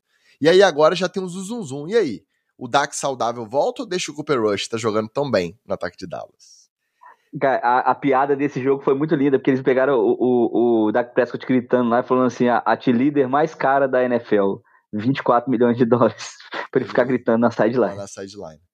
E, para encerrar, em homenagem ao nosso Marco, sempre presente aqui no nosso chat, os Browns perderam para o Atlanta Falcons por 23 a 20. É, rapaz. Essas foram as peladas. Olha, eu quero registrar aqui o meu descontentamento com o pauteiro. Quando ele está montando a pauta, tem jogo do Giants, ele já bota que é pelada antes do jogo. Porque esse jogo foi um jogaço. Mentira. Foi um jogaço. Giants dominou, Daniel Jones brilhou, fez fez uma corrida para touchdown que ninguém ficou comentando aqui, sendo que quando ele foi fazer aquela corrida lá contra os Eagles e deu um trupicão, ficaram meses falando mal do meu menino. Aí simplesmente um jogo em que ele faz uma corrida para touchdown e não, vamos marcar, vamos botar aqui como? Uma pelada. E, Correu e machucou. Correu e aí foi machucou. Sacrifica pelo time, que é mais senso de espírito de QB do que esse? Aí, ele que está com corte de cabelo do Deb, do Deb Lloyd. É, a, a, igualzinho, igualzinho, gente. Me bota junto com esses, com esses vagabundos desse Cowboys, Commanders, Falcons e Browns. É, é, difícil, né? É difícil. Mas a gente continua aqui lutando por justiça, né? é, a situação do Giants está complicada, né? Apesar disso, né? Porque agora Tivemos lesão aí do Daniel Jones, apesar que não parece é, sério. O Shepard está fora, né? É, então, só o que me anima mesmo é o meu querido Tyrod Taylor, que entrou, é, não jogou tão mal, mas aí o Giants é difícil mesmo, né, cara? Né, cara? Sofreu concussão impressionante. Mas é, fica aqui registrado o culhão de Brian Dabol o culhão de Brian Dabol de falar assim: Daniel Jones, volta então você, meu filho. Vamos lá, vamos terminar esse jogo. E o culhão de Daniel Jones de falar assim: enrosca minha perna e vambora. Enfaixa esse negócio e vamos pro jogo. Pô, cara, isso aí é, é, é, Se isso aí não é Hall da Fama, eu não sei mais o que, que é. Entendeu? Os outros jogos, cara, jogos de times menores, eu prefiro não comentar. Não, sem comentários, eu já pontuei o que, o que eu queria aqui, que é o cabelinho do, do Daniel Jones e é, essa, essa falcatrua que o pessoal fez aqui no, no Cowboys, que qualquer um comanda o ataque lá, se você botar eu lá, eu vou, vou jogar bola, porque o Dak Prescott não, não tem essa, gás, não. Detalhe, o próximo jogo em Londres, domingo agora, 10 e meia da manhã, Giants e Packers. Tomar aquele cafezão assistindo Daniel Jones, será que vai ter condição de jogo? Nem vi o reporte, ô Magal. Não vai ter, não, né? Tem que contratar um quarterback que tenha visto para levar, tá? Porque se não tiver visto, não consegue entrar na Inglaterra para jogar, não, hein? Que situação, que situação. E aí o Marco comprova aqui que a alegria do torcedor dos Browns é ver o Baker Mayfield se dando mal lá nos Panthers, né? Porque não dá para contar com muito mais alegria do que isso, não. Pelo menos é o que serve de consolo pra torcida do Dog Pound BR. Então vamos de treta! Hoje o nosso treta é jogo rápido, hein? Essa primeira já tem até algumas semanas que ela tomou o noticiário, ela chegou a rondar a nossa pauta algumas vezes, mas aí ou o bloco caía ou entrava uma outra treta mais quente e mais recente no lugar, o pauteiro acabava deixando para depois. Apesar de muitas cobranças. Você que ouve talvez não saiba, a gente é muito cobrado sobre a pauta nos nossos grupos, tá? Então, dessa vez a gente decidiu falar. Fato é que o Brett Favre foi acusado de corrupção e tráfico de influência num desvio de verbas públicas de um fundo de assistência social do estado do Mississippi. A denúncia se divide basicamente em duas partes. Uma foi o lobby que ele operou para a construção de um ginásio de vôlei de primeira linha na Universidade de Southern Mississippi, coincidentemente, a universidade que ele jogou no college e, coincidentemente também, a universidade onde a filha dele jogava. Adivinha o quê? Exatamente, vôlei. Na época que ele começou a fazer contato com a politicagem local ali para tentar construir esse ginásio. E além disso, ele também chegou a receber 1 milhão e 100 mil dólares do Estado para participar de eventos e ministrar palestras nas comunidades de abrangência dessa universidade. Só que no final das contas ele não participou de absolutamente nenhuma, nenhuma palestra, nenhum evento, só embolsou o dinheiro e pronto. Aí deu-se esse processo, ele foi obrigado a devolver o dinheiro para os cofres públicos. Como esse processo corre apenas na esfera civil, a princípio, ele não corre o risco de ser preso. Mas, de qualquer forma, o que, que vocês acham? Acho que essa notícia mancha, em definitivo, o legado do Brett Favre, que já é um legado polêmico, que já tem muito disse-me-disse, é muito ame ou odeie? Ou você acha que continua sendo só mais uma notícia, mais um, uma manchinha ali que, no todo, não faz muita diferença para quem o trata como ídolo ou para quem já o odeia? Só um pequeno adendo aqui, Ticas. O comentário aqui do Marco Túlio sobre o Kenny Goladay, se ele vai voltar para o grupo de wide receiver. Marco Túlio, pare de querer o meu mal. Vamos pensar no bem das pessoas. O Goladay estava insatisfeito, encheu a porra do saco e entrou no jogo para ficar dropando bola. Então eu espero que o Goladay vá para o inferno. Tá? Agora, só fechando esse parênteses, Ticas, o Brad Favre é uma meia encardida. Ele é uma meia encardida ele já não é aquela meia limpinha que você olha e fala, porra, o grande Brett Favre aí e tal, não sei o que, Paraná. Né? A gente sempre fala aqui que você tem que separar o atleta da pessoa, só que assim, é, eu acho que essa separação ela é como se fosse um, um muro de vizinhos, assim, entendeu? Você separa até o momento que o barulho do lado de lá começa a atrapalhar o lado de cá, entendeu? Ah, eu, eu separo o atleta da pessoa. Até o momento que a pessoa começa a fazer tanta merda que começa a transbordar a merda aqui pro lado do atleta, né? Vide, né? Vide o caso aí do, do camisa 10 da, da seleção, que também é inominável para mim, é que como atleta é uma coisa, como pessoa, pelo amor de Deus, né? Vamos combinar. Então, é, eu acho que mancha uma história que já é manchada, né? E não tem vanish, não tem homoduplação, não tem IP, não tem sabão surf que resolva é, isso aí. Não me espantaria dele estar envolvido. Faltou o Downey, faltou o Downey. Downey também. É, é o. Downey não, o Downey, né? Como disse bem a Nayara Azevedo lá do Big Brother, o Downey. Então, eu, eu acho difícil é, manchar mais, porque já é manchado. E as ele é um cara que você já as olha. referências do Magal, cara. Pela cara, eu sou a pessoa, como, como, dizia bem um, um como dizia um colega meu da faculdade, não sei se você é um poço de cultura inútil ou um poço inútil de cultura. então, um dos dois com certeza eu sou. É, mas assim, a história do cara já é manchada, ele já tem cara de trambiqueiro, é, ele vira e mexe, ele está enrolado em alguma coisa é, é esquisita no ar, entendeu? É, não me espantaria aparecer isso aí. Eu só não acho que mancha, porque a galera já enxerga ele meio como trambiqueiro, assim, como um cara, para usar o inglês desnecessário aqui, um cara shady, né? Um cara meio esquisito, meio, né? Famoso, ó, é, agora não é nem gíria, né? Agora é movimentos antigos, né? O famoso ó, sujeira. Sujeira. Realmente, o, o, o Brett Favre já tem essa, essa fama, mas só para esclarecer, o, o, lobby nos Estados Unidos, ele é, ele é legal, tá, gente? Ele não é, é, é igual no Brasil, tem lobista e que atua, que atua em Brasília, e é tudo bar dos panos, oferece vantagem indevida para político e tal. Nos Estados Unidos, não. Nos Estados Unidos existe a função de lobista, os caras são pagos, tem que fazer é, é, relatórios e é, tem que se tornar público é, o quanto que eles é, estão oferecendo, a empresa deles está oferecendo, é, a universidade, nesse caso, estaria oferecendo para os políticos para liberar a construção do ginásio e tal, sei que lá.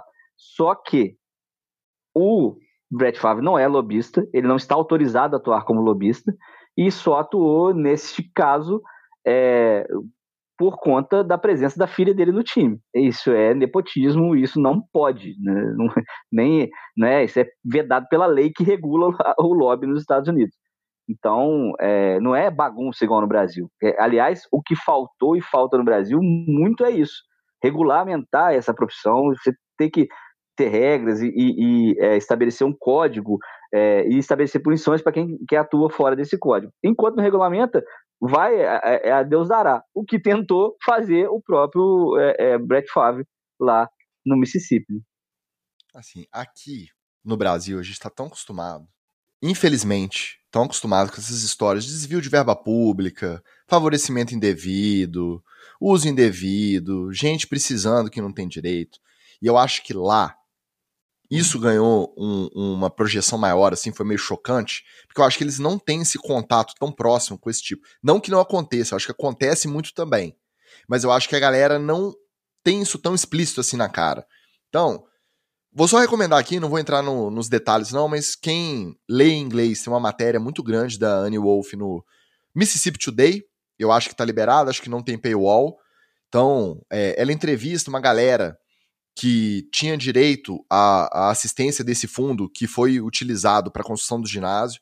Então, ela personaliza essa história numa matéria bem extensa, assim, com os casos da galera que não conseguiu a grana. E ela dá uma entrevista no podcast do Peter King também, falando sobre o caso que mais mexeu com ela, de um pai que teve a guarda do filho retirada, que foi solicitar, foi entrar com um pedido do aluguel social que viria desse fundo e o fundo negou por falta de verba. Esse mesmo fundo que construiu um ginásio na universidade que o Brett Favre jogou e que a filha dele jogava vôlei. Então, quando personaliza assim, até a repórter, que é profissional, que fez esse trabalho investigativo, se emocionou. Então, acho que isso ajuda a gente a dar um, um peso maior na história, além do simples desvio de verbo, enriquecimento ilícito, esse tipo de coisa.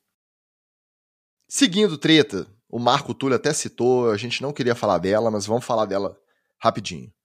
Já faz uns meses que rolou a situação, mas ela veio à tona agora, com direito a imagens horríveis, enfim. O registro é o seguinte: Antônio Brown, pelado, na piscina de um hotel em Dubai, supostamente assediando uma hóspede. Caso veio à tona no último final de semana. Aí qual que foi a reação do Antônio Brown? Aquela reação que a gente já esperava. Além de não se afetar nem um pouco, não se desculpar, não se justificar, aproveitou o hype do nome dele na tona de novo e começou a querer surfar. Virou uma metralhadora de asneira na, nas redes sociais. E aí, quanto mais o pessoal criticava, mais ele queria aparecer. Culminando com uma montagem. Ele postou uma montagem dele abraçado a Gisele. Ele colou a cabeça dele no lugar da cabeça do Brady, abraçado com a Gisele. A troco de quê? troco de nada. Só para espizinhar as pessoas. Eu, sinceramente, não tenho mais nada pra falar de Antônio Brown, não. Não aguento mais, cara. cara, pior, cara é, é, a roda é gira, internação. Gira, gira, ele volta. Não, cara, ali é internação. O cara tá completamente maluco. É, e ele tá exatamente nisso que você falou, Tigres. Ele já tá num, numa vontade de, de aparecer e de estar na mídia tão grande que ele vai fazer absolutamente qualquer coisa, e eu, eu friso essa, essa expressão, absolutamente qualquer coisa para ficar na mídia. Então, do Antônio Brown só dá para esperar uma avalanche de loucura é, é, cada vez maior. Mas, sinceramente, com cada vez menos interesse por parte das pessoas, porque o cara vai virando uma piada e vai perdendo aquele, aquele calor da fofoca que o pessoal tanto gosta, né? Ah, claramente é aquele caso que, que, a gente sempre fala aqui, né? É, coisa esdrúxula gera mais engajamento, ele está é, desesperado para poder se manter relevante, sabe que as portas da NFL todas estão fechadas para ele, e aí o que, que faz? Ele faz é, loucuras. E é, claro, é, é, é claramente alguém devia é, convencê-lo a fazer os exames para concussão, né, para síndrome pós-traumática de concussão, e é, ele poderia doar o seu cérebro para a ciência para para ver se isso, essa, essa doideira é efeito disso, né? Para a gente ter pelo menos o estudo, porque o, pela, pelas similaridades, né, pelos paralelismos e tal, tá parecendo que é isso. O Marco diz que os Browns já estão de olho. Ô, oh, meu Cleveland Browns! Pegar ele e o Adel Beckham Jr., os dois, um para um lado e outro para outro. Ai, ai, ai. Não dá, Antônio Brown não dá mais. E falando no casal, a treta quentinha do dia foi a confirmação em diversos sites de fofoca americanos e brasileiros de que Brady e Gisele já estão na procura de advogados especializados em divórcio para dar o pontapé inicial no processo. Então, cada dia que passa, parece que a separação de um dos casais símbolo da NFL, para quem começou a acompanhar principalmente ali nos anos 2000, parece que esse processo é irreversível e apenas questão de tempo mesmo.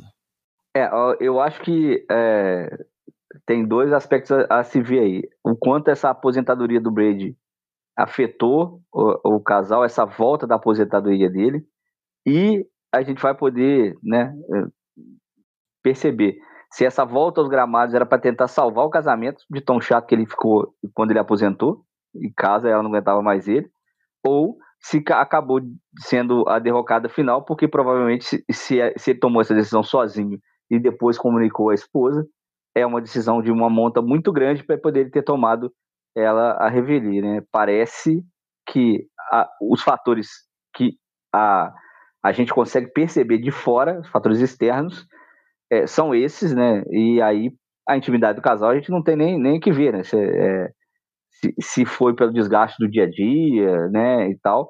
Mas eu acho que a grande decisão dos últimos tempos que o Brady toma e que depois volta atrás é essa aposentadoria. Certamente é, teve algo nesse meio que acabou é, azedando a, a, relação de vez. Né?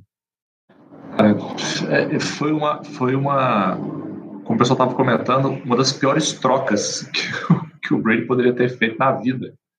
Trocou uma aposentadoria no auge, um casamentão, vamos combinar, um casamentão, né? Um casamentão. Nada contra Gisele Bündchen, tem, tem nada para falar mal dela. Trocou isso por uma temporada meia bomba, tentando repetir um negócio que todo mundo sabe que seria dificílimo você repetir, mesmo que você tivesse 100% do time junto com você. Nenhuma lesão, nada, o mesmo time seria dificílimo você repetir, simplesmente porque, como a gente já falou aqui outras vezes, os times aprendem. Todo mundo pegou os vídeos todos do Buccaneers campeão do Super Bowl e estudou como se não houvesse amanhã. E quem foi campeão do Super Bowl no outro ano? Os Rams. Os Bucks caíram nos playoffs. Ah, não, é. Ano passado não foi. Esse ano vai. Não, filho foi a dica do destino, a dica de Deus para você, de falar assim: para, vai vender cueca e eletrólito, vai passear nas suas academias lá de dono, vai passar férias na Costa Rica com a sua mulher, vem para o Brasil aqui, ó, visitar, vem para o interior do Rio Grande do Sul aqui, ó, vem visitar. Alô, interior do Rio Grande do Sul aqui, ó, hoje, tô com a minha jersey maravilhosa do Carlos Barbosa Chimangos aqui, ó, brigadão, beijos para vocês. Vem, vem, visitar aqui, ó, Serra Gaúcha, maravilhoso. Vai tomar uns vinhos, comer uns queijos, comer um churrasco, fogo de chão. Mas não, né? O, o anso, a, a vontade de jogar, né?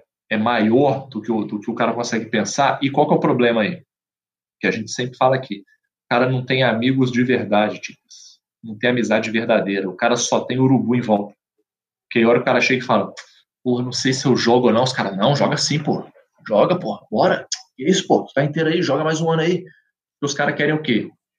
Querem é o, o ticketzinho no, no, no camarote, né? Os caras querem tá ali sugando. Se o cara aposenta, o cara não vai querer mais o entourage, né? A galera em volta ali. Então, os sanguessugas em volta. Não, vai lá, pô, joga mais um ano sim, pô. Não, tu tá inteiro, caralho. Bora, pô, tu é foda, vai lá. Entendeu? Falta um amigo de verdade para falar assim, irmão, 44 anos, pô, já deu. Tu ganhou com o Patriots, ganhou com o Bucks, deu um tapa na cara da sociedade. Tá bom, filho. Fecha a conta, passa a régua, vai curtir o dinheiro, vai curtir a apostadoria, vai ficar do lado dos seus filhos aí, ó. Faz igual Peyton Manning, faz igual Eli Manning, vai curtir. Vê se você vê os caras conversando de voltar a jogar, de ser coach. Não, filho, é aqui, ó. É, é é piadinha, sériezinha para NFL Network. É aqui, ó. Vida sossegada, pô. Mas não, não quis. Aí agora vai acontecer o quê? Vai sair por baixo, sem mulher, divorciado, entendeu? E, e agora, sinceramente, daqui para frente, como é que o cara vai focar na temporada com esse pepino para resolver na vida pessoal dele? Eu vou voltar. O famoso perdeu tudo, veja como está Tom Brady. Eu vou voltar na analogia que vocês sempre fazem do, do desastre aéreo, do acidente de avião. Nunca é um motivo só. Nunca é. Sempre para se tomar uma decisão dessa é uma conjunção de fatores. Mas não tem como, é impossível não ter relação com essa insistência dele de não largar o osso. Há três anos atrás, no Super Bowl, ela estava pendurada nele falando assim: o que mais você tem para provar? Você não tem mais nada para provar para ninguém.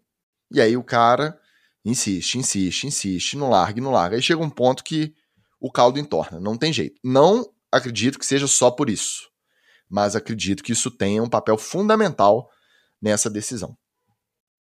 Eu vou sentir falta de chamar ele de Giselo. Gostava de chamar ele de Giselo. Bora fechar no TD Fumble.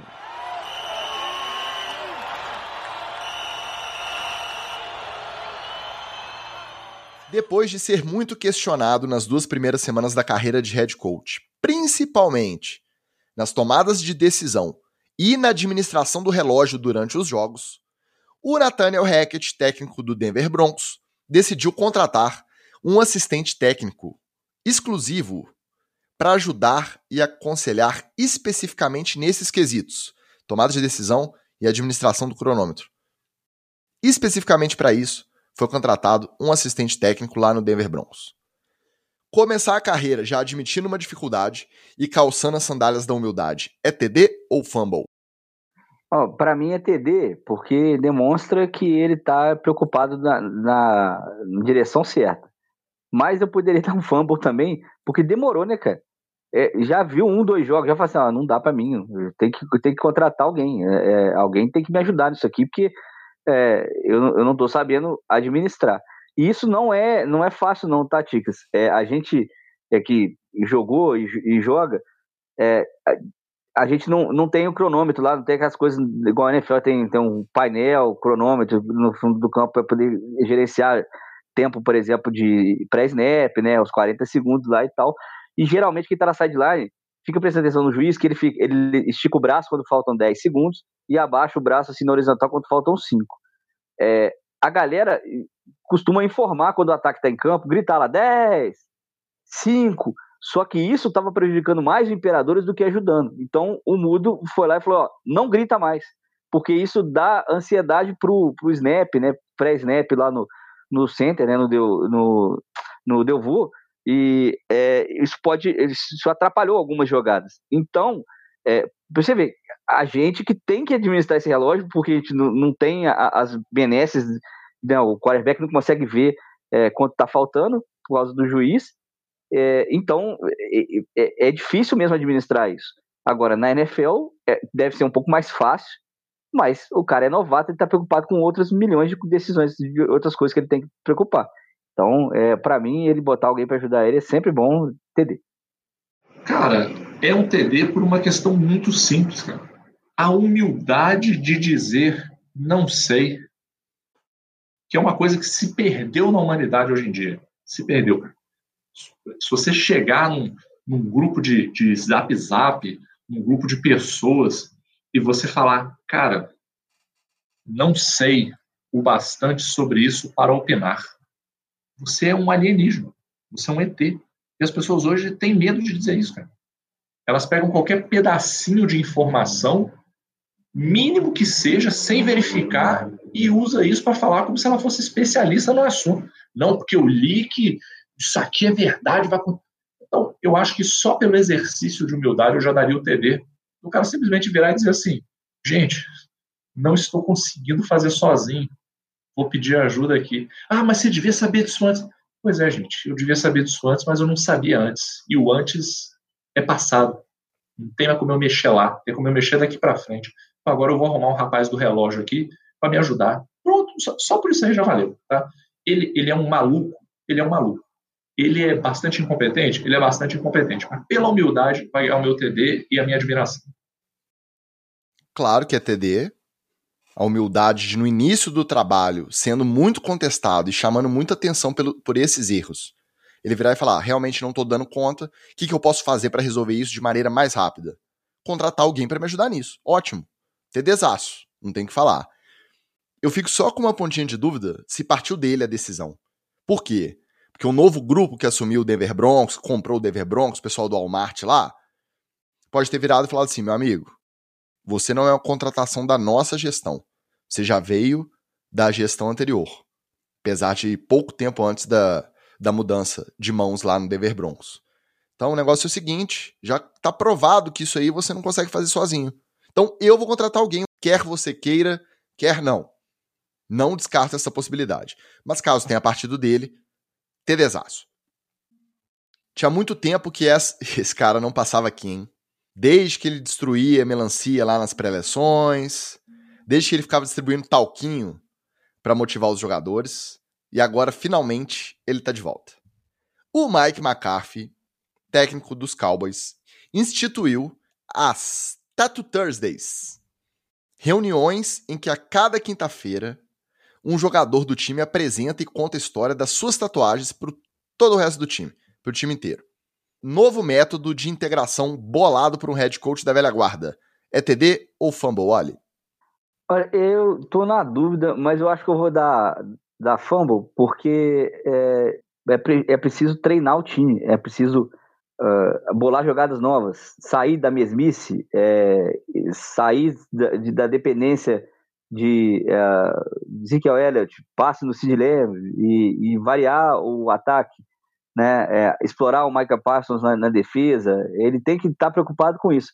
Essa integração dos caras é, é, do time, ele não pode forçar ela com uma, um, uma, uma atividade Joga que não é que é antinatural. Faz amizade aí, fica amigo. Só vai sair quando tiver Isso, todo mundo amigo. Exato. Ele fez, Bota ele os caras na camisa criança. Da... Você vai criança desconhecida que você vai levar a festa, vai lá, brinca lá com o amigo lá. A criança nem conhece outra criança, vai lá, brinca com o amigo lá, vai lá brincar com o amigo. Depois vem é. um adulto introvertido, não sabe por quê. Bota, eu, bota os, os caras na camisa da amizade, né? Aquela camisa que é gigantona que você tem que é, vestir abraçado um no outro. Coisa de é, isso que tá aparecendo, cara, coisa de é, coach de corporação, é, os caras que é, vão fazer esses. O Magal sabe muito bem o que, que é isso. O pessoal de RH que fica inventando dinâmica e para poder é, é, integrar coisa, e pinta o rosto e canta raca. Alô, Humberto, um beijo pra você. E, e, é, isso é ridículo, assim. É, porque você não, não, não cria um, um laço de verdade. Sabe o que vai criar laço de verdade? um se doando pro outro dentro de campo, um cara eh, torcendo pro outro, o titular torcendo pro reserva e bem, o reserva torcendo pro titular, eh, dar o título para ele. E é isso que integra. O time bom, jogando bem, eh, com boas chamadas, é isso que integra. É melhor seguir na linha do ataque que está funcionando com o Cooper Rush, e não precisa nem do Dak Prescott mais, do que ele ficar inventando é, parangolé. Para mim é fumble. Cara, para mim é fumble. É, como bem o Wallace disse aí, a dinâmica de grupo ela foi completamente jogada é, é, na rua da amargura, na rua da vergonha, mas é uma técnica útil e que funciona. O problema é que virou uma chacota, né? virou uma chacota, graças à, baixa qualidade dos RHs de algumas empresas. Mas é, eu acho que como iniciativa é válido. Pô, vamos integrar mais o time aqui, vamos fazer os caras... Porque lembra do seguinte, o jogador profissional da NFL, ele não é igual a gente, né?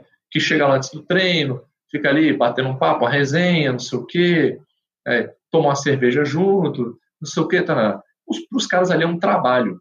Então, muitas vezes, eles não têm essa integração entre si, porque o cara foi contratado, tem um outro cara que é contratado também, é aquela coisa igual no seu trabalho, você é amigo de todo mundo no trabalho, é tipo, a empresa, ah, nós somos uma grande família, todo mundo se ama, e tá. Não, cara, o cara é seu colega de trabalho. Você pode ter uma afinidade, mas ele é um colega de trabalho. Você pode ter, até virar uma amizade, mas é, não é uma coisa assim. Eu acho que a intenção de integração dele é boa. O método é que não foi adequado. Por isso é fumble. Vou dar TD. Eu dou fumble pro Mike McCarthy na sideline ah, ali, que dúvida. comandando em campo, chamando jogada. Mas essas pataquadas de vestiário, cara, dele são sensacionais todas. Eu fico imaginando ele mirabolando assim. O, o pessoal foi todo pra casa. Ô, seria, o, seria, seria o Cuca da NFL? O Cuca é o contrário, né? Porque dentro de campo ele resolve e fora de campo ele é uma merda. Não, ele, ele leva, ele leva é, é, coração de boi pros outros dar o tapa no coração Nossa. e tal. O Cuca é assim. É, mas o Cooper, o Cooper, nada a ver com o Cooper. Cooper, um abraço para você, um beijo, tá? Não vou te confundir, não. Mas o Cuca, ele tem um outro histórico pessoal aí que já compromete qualquer análise. O Mike McCarthy, não. O Mike McCarthy é o tiozão que tá defasado, mas ele tenta se manter atualizado na galera. E aí eu fico imaginando, acabou o treino, foi todo mundo para casa, ele fica lá no CT, hum, que será que eu posso bolar para essa galera interagir? Já sei. Os meninos de hoje em dia, esses jovens, todos têm tatuagem. Vou fazer a Tattoo Thursday. Cada quinta-feira, um vai lá e mostra todas as tatuagens e conta a história. Olha que legal. Então, só por conta dessa disposição dele, distribuir talquinho, estourar melancia, TD, TD. Como técnico mesmo ali, na beira de campo, tomada de decisão, ah, meio fumble, meio TD. Agora, essas pataquadas aí de vestiário, pô, TDzaço, TDzaço. Para fechar, se liga na seguinte situação. Início do último quarto. Seahawks liderando por 10 pontos o jogo contra os Lions. E de repente, a cena que nenhum torcedor gostaria de ver. DK Metcalf saindo do campo no carrinho da maca para o vestiário. Mas eis que se passa alguns minutos e ele volta como se nada tivesse acontecido. Aliás, como se nada tivesse acontecido, não. Ele volta até melhor, mais disposto, mais enérgico, melhor humorado, correndo mais. Aí depois do jogo, ao ser perguntado, ele admitiu que ele não foi para o vestiário no carrinho da maca para examinar nenhuma lesão, para fazer nenhum teste, nada disso não. Ele só foi atender o chamado da natureza, passar um fax, fazer um número 2, justificar o tempo fora de campo, com a sinceridade de quem sabe que foi fazer o que todo mundo faz. É TD ou fumble? Claramente é um TD e fica o recado para o Lamar Jackson. Em vez de ficar inventando historinha, fala que foi sair para dar um cagão, filho. Qual o problema? Todo mundo é humano. Como dizia minha avó, você é entalado por acaso? Então, você caga, todo mundo caga, filho. O que me espantou, Ticas, o que eu fiquei encucado foi por que, que ele saiu de carrinho do campo? Ele Será falou, que ele soltou aquela. Ele falou que deu, não, deu aquela beliscada no batom? Ele falou que o charuto estava na base, se tivesse que ir andando, ele não conseguia chegar. Ele precisava. Mas, cara, mas eu, eu, não entendo essa lógica. Paradinho. Bom, eu não sei, eu não entendo essa lógica pelo seguinte: quando você senta, o seu corpo ele entende que beleza, estamos na posição para trabalhar. E aí o esfíncter vai começar a fazer o seu serviço, que fosse, pô, o maluco sentou, a hora é agora. Entendeu? Agora ele sentar e ficar naquela vibração do carrinho ali, até ir pro banheiro, pô, ele é o de Kim Metcalf, ele corre pra caralho. Se ele dá um sprint pro banheiro ali, ele chega bem rápido. Mas quem sou eu para falar do processo cagatório dos outros, né? Então, só pela honestidade dele, fica a dica aí pro Lamar, Fica a dica pro Ticas também, que ficou defendendo que o Lamar não foi cagar porra nenhuma. Tá? Lamar foi é, completamente diferente. Lamar foi câmera. Eu só queria apontar que fica aí. Quem, você manda um quem sou eu para falar depois de dissertar longamente sobre o processo cagatório dos outros e me manda quem sou eu para falar. É, exatamente. É igual com todo respeito. Falou que com todo respeito, prepara esse... que vai vir desrespeito aí na, na área. Esse é o famoso quem somos nós para julgar depois que você julgou e falou mal da pessoa o tempo todo. Exatamente. É só para dar aquele fechamento e evitar um pouco do karma negativo. Não, é, é claramente um, um, TD e eu vou explicar por que, que eles, eles saíram do carrinho. Porque a gente que faz crossfit, uma das partes que a gente mais trabalha é o glúteo. Então, ele meteu aquela partezinha do fly lá no tranca-solta, ele meteu o tranca ali, sentou no carrinho e falou: Meu querido, toca pro vestiário. Que se, a hora que der o solto aqui, fudeu. Então, é, certamente ele tomou a decisão mais correta, porque às vezes quando você está caminhando ou, ou você está correndo, vai chacoalhando lá dentro, e aí você tem que dar aquela paradinha assim para dar aquele tranca, porque senão sai tudo. É uma, é uma briga mais feroz quando você vai andando. Então, é, no, no carrinho ali, ele só trancou uma vez e foi até o vestiário eu quero imagens agora do, do de K. Metcalf é, voltando ou indo para o vestiário para ser incluído logo após o Lamar Jackson para a gente ter uma sessão na vinheta, é, sessão cagalhão. Uma análise, né? uma análise profunda né? da movimentação pré-banheiro. Eu vou de TD também, mesmo se for mentira. Por quê? Porque o Lamar Jackson, quando sentiu cãibra lá, até hoje ele é relembrado. Então o DK Metcalf, às vezes, ele sentiu alguma lesão. Só que é mais fácil falar que é caganeira, porque aí dois dias de piada, acabou. Ninguém mais lembra dele. Ah, lembra daquela Chicas, vez? Ninguém vai falar. Lembra Chicas daquela vez? É o terraplanista do cocô alheio. TD pro DK Metcalf. Ponto final. E depois desse debate extremamente científico, de altíssimo nível, depois de quase duas horas de episódio, acho que a gente pode se despedir, né, meus amigos? É, um, um beijo para vocês que não aguentaram até essa hora. É, queria dizer que o atraso é por minha culpa. É, eu tenho que me preparar para a temporada que vem, mas o meu, meu coach de CrossFit ele mudou as aulas para o horário do NFL etc. Então, assim, esses 15 minutinhos aí que atrasou, 15 e 20, foi minha culpa, desculpem. Mas em breve, provavelmente, eu vou voltar à minha, minha rotina normal e nós vamos gravar mais ou menos no horário. Também que não tem muito horário assim também é, fixo, não. E você, se quiser cobrar horário da gente, se quiser co cobrar pontualidade, uma pauta melhor, uma pauta mais enxuta ou uma pauta mais longa, você vai no Apoia-se lá, apoia a gente, entra pro grupo do LF, etc. diretoria, e aí você pode xingar nós e cobrar e fazer igual o Marcelo. Marcelo chicoteia a gente toda vez que a gente não fala sobre o Lions e dessa vez a gente falou bastante sobre o Lions. Eu não tenho recado nenhum, Tica. Só mesmo dar tchau pro pessoal. Ah, não, deixa eu agradecer, né?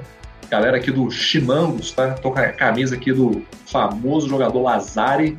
Tá? A camisa 21 aqui, capitão, ó. Aqui, ó. Tá? Trocamos jerseys aí depois do jogo da semifinal do Campeonato Brasileiro. Então, um abraço aí pra galera do interior do Rio Grande do Sul. Beijo. Pô, como o integrante da comissão técnica não falou, eu vou falar. Esse final de semana tem seletiva para os novos jogadores. Se você quer fazer parte do Império, do JF Imperadores, você vai lá nas redes sociais Alô, do JF Imperadores. vai lá no JF Imperadores na, nas redes sociais, tem os links, tem a, a, o formulário de inscrição, tá lá os horários, vai ser no Gramber, no meio de fora, não tem desculpa de que não consegue chegar. Então, vai lá para poder se juntar ao Império. Você que gosta de futebol americano, você que quer jogar, se sentir desafiado, ou você quer só fazer mesmo uh, o tryout para ver como é que é, vai lá, é bacana. Eu gosto mesmo é de cornetar, de ficar aqui com a minha cervejinha na mão, vendo vocês viajar dois mil quilômetros para jogar, dando capacetada nos outros, vim aqui dar o feedback no, no outro episódio. Deixe isso aí para quem é mais animado, igual a vocês, mais jovens, de espírito, tá? Não de idade, de espírito. No mais, nosso muito obrigado aos nossos queridos apoiadores, a todo mundo que faz questão de marcar presença aqui no nosso chat, seja pontualmente, seja com atraso, e também para você que ouve o editado. Semana que vem a gente está de volta. Um abraço e valeu! Beijo!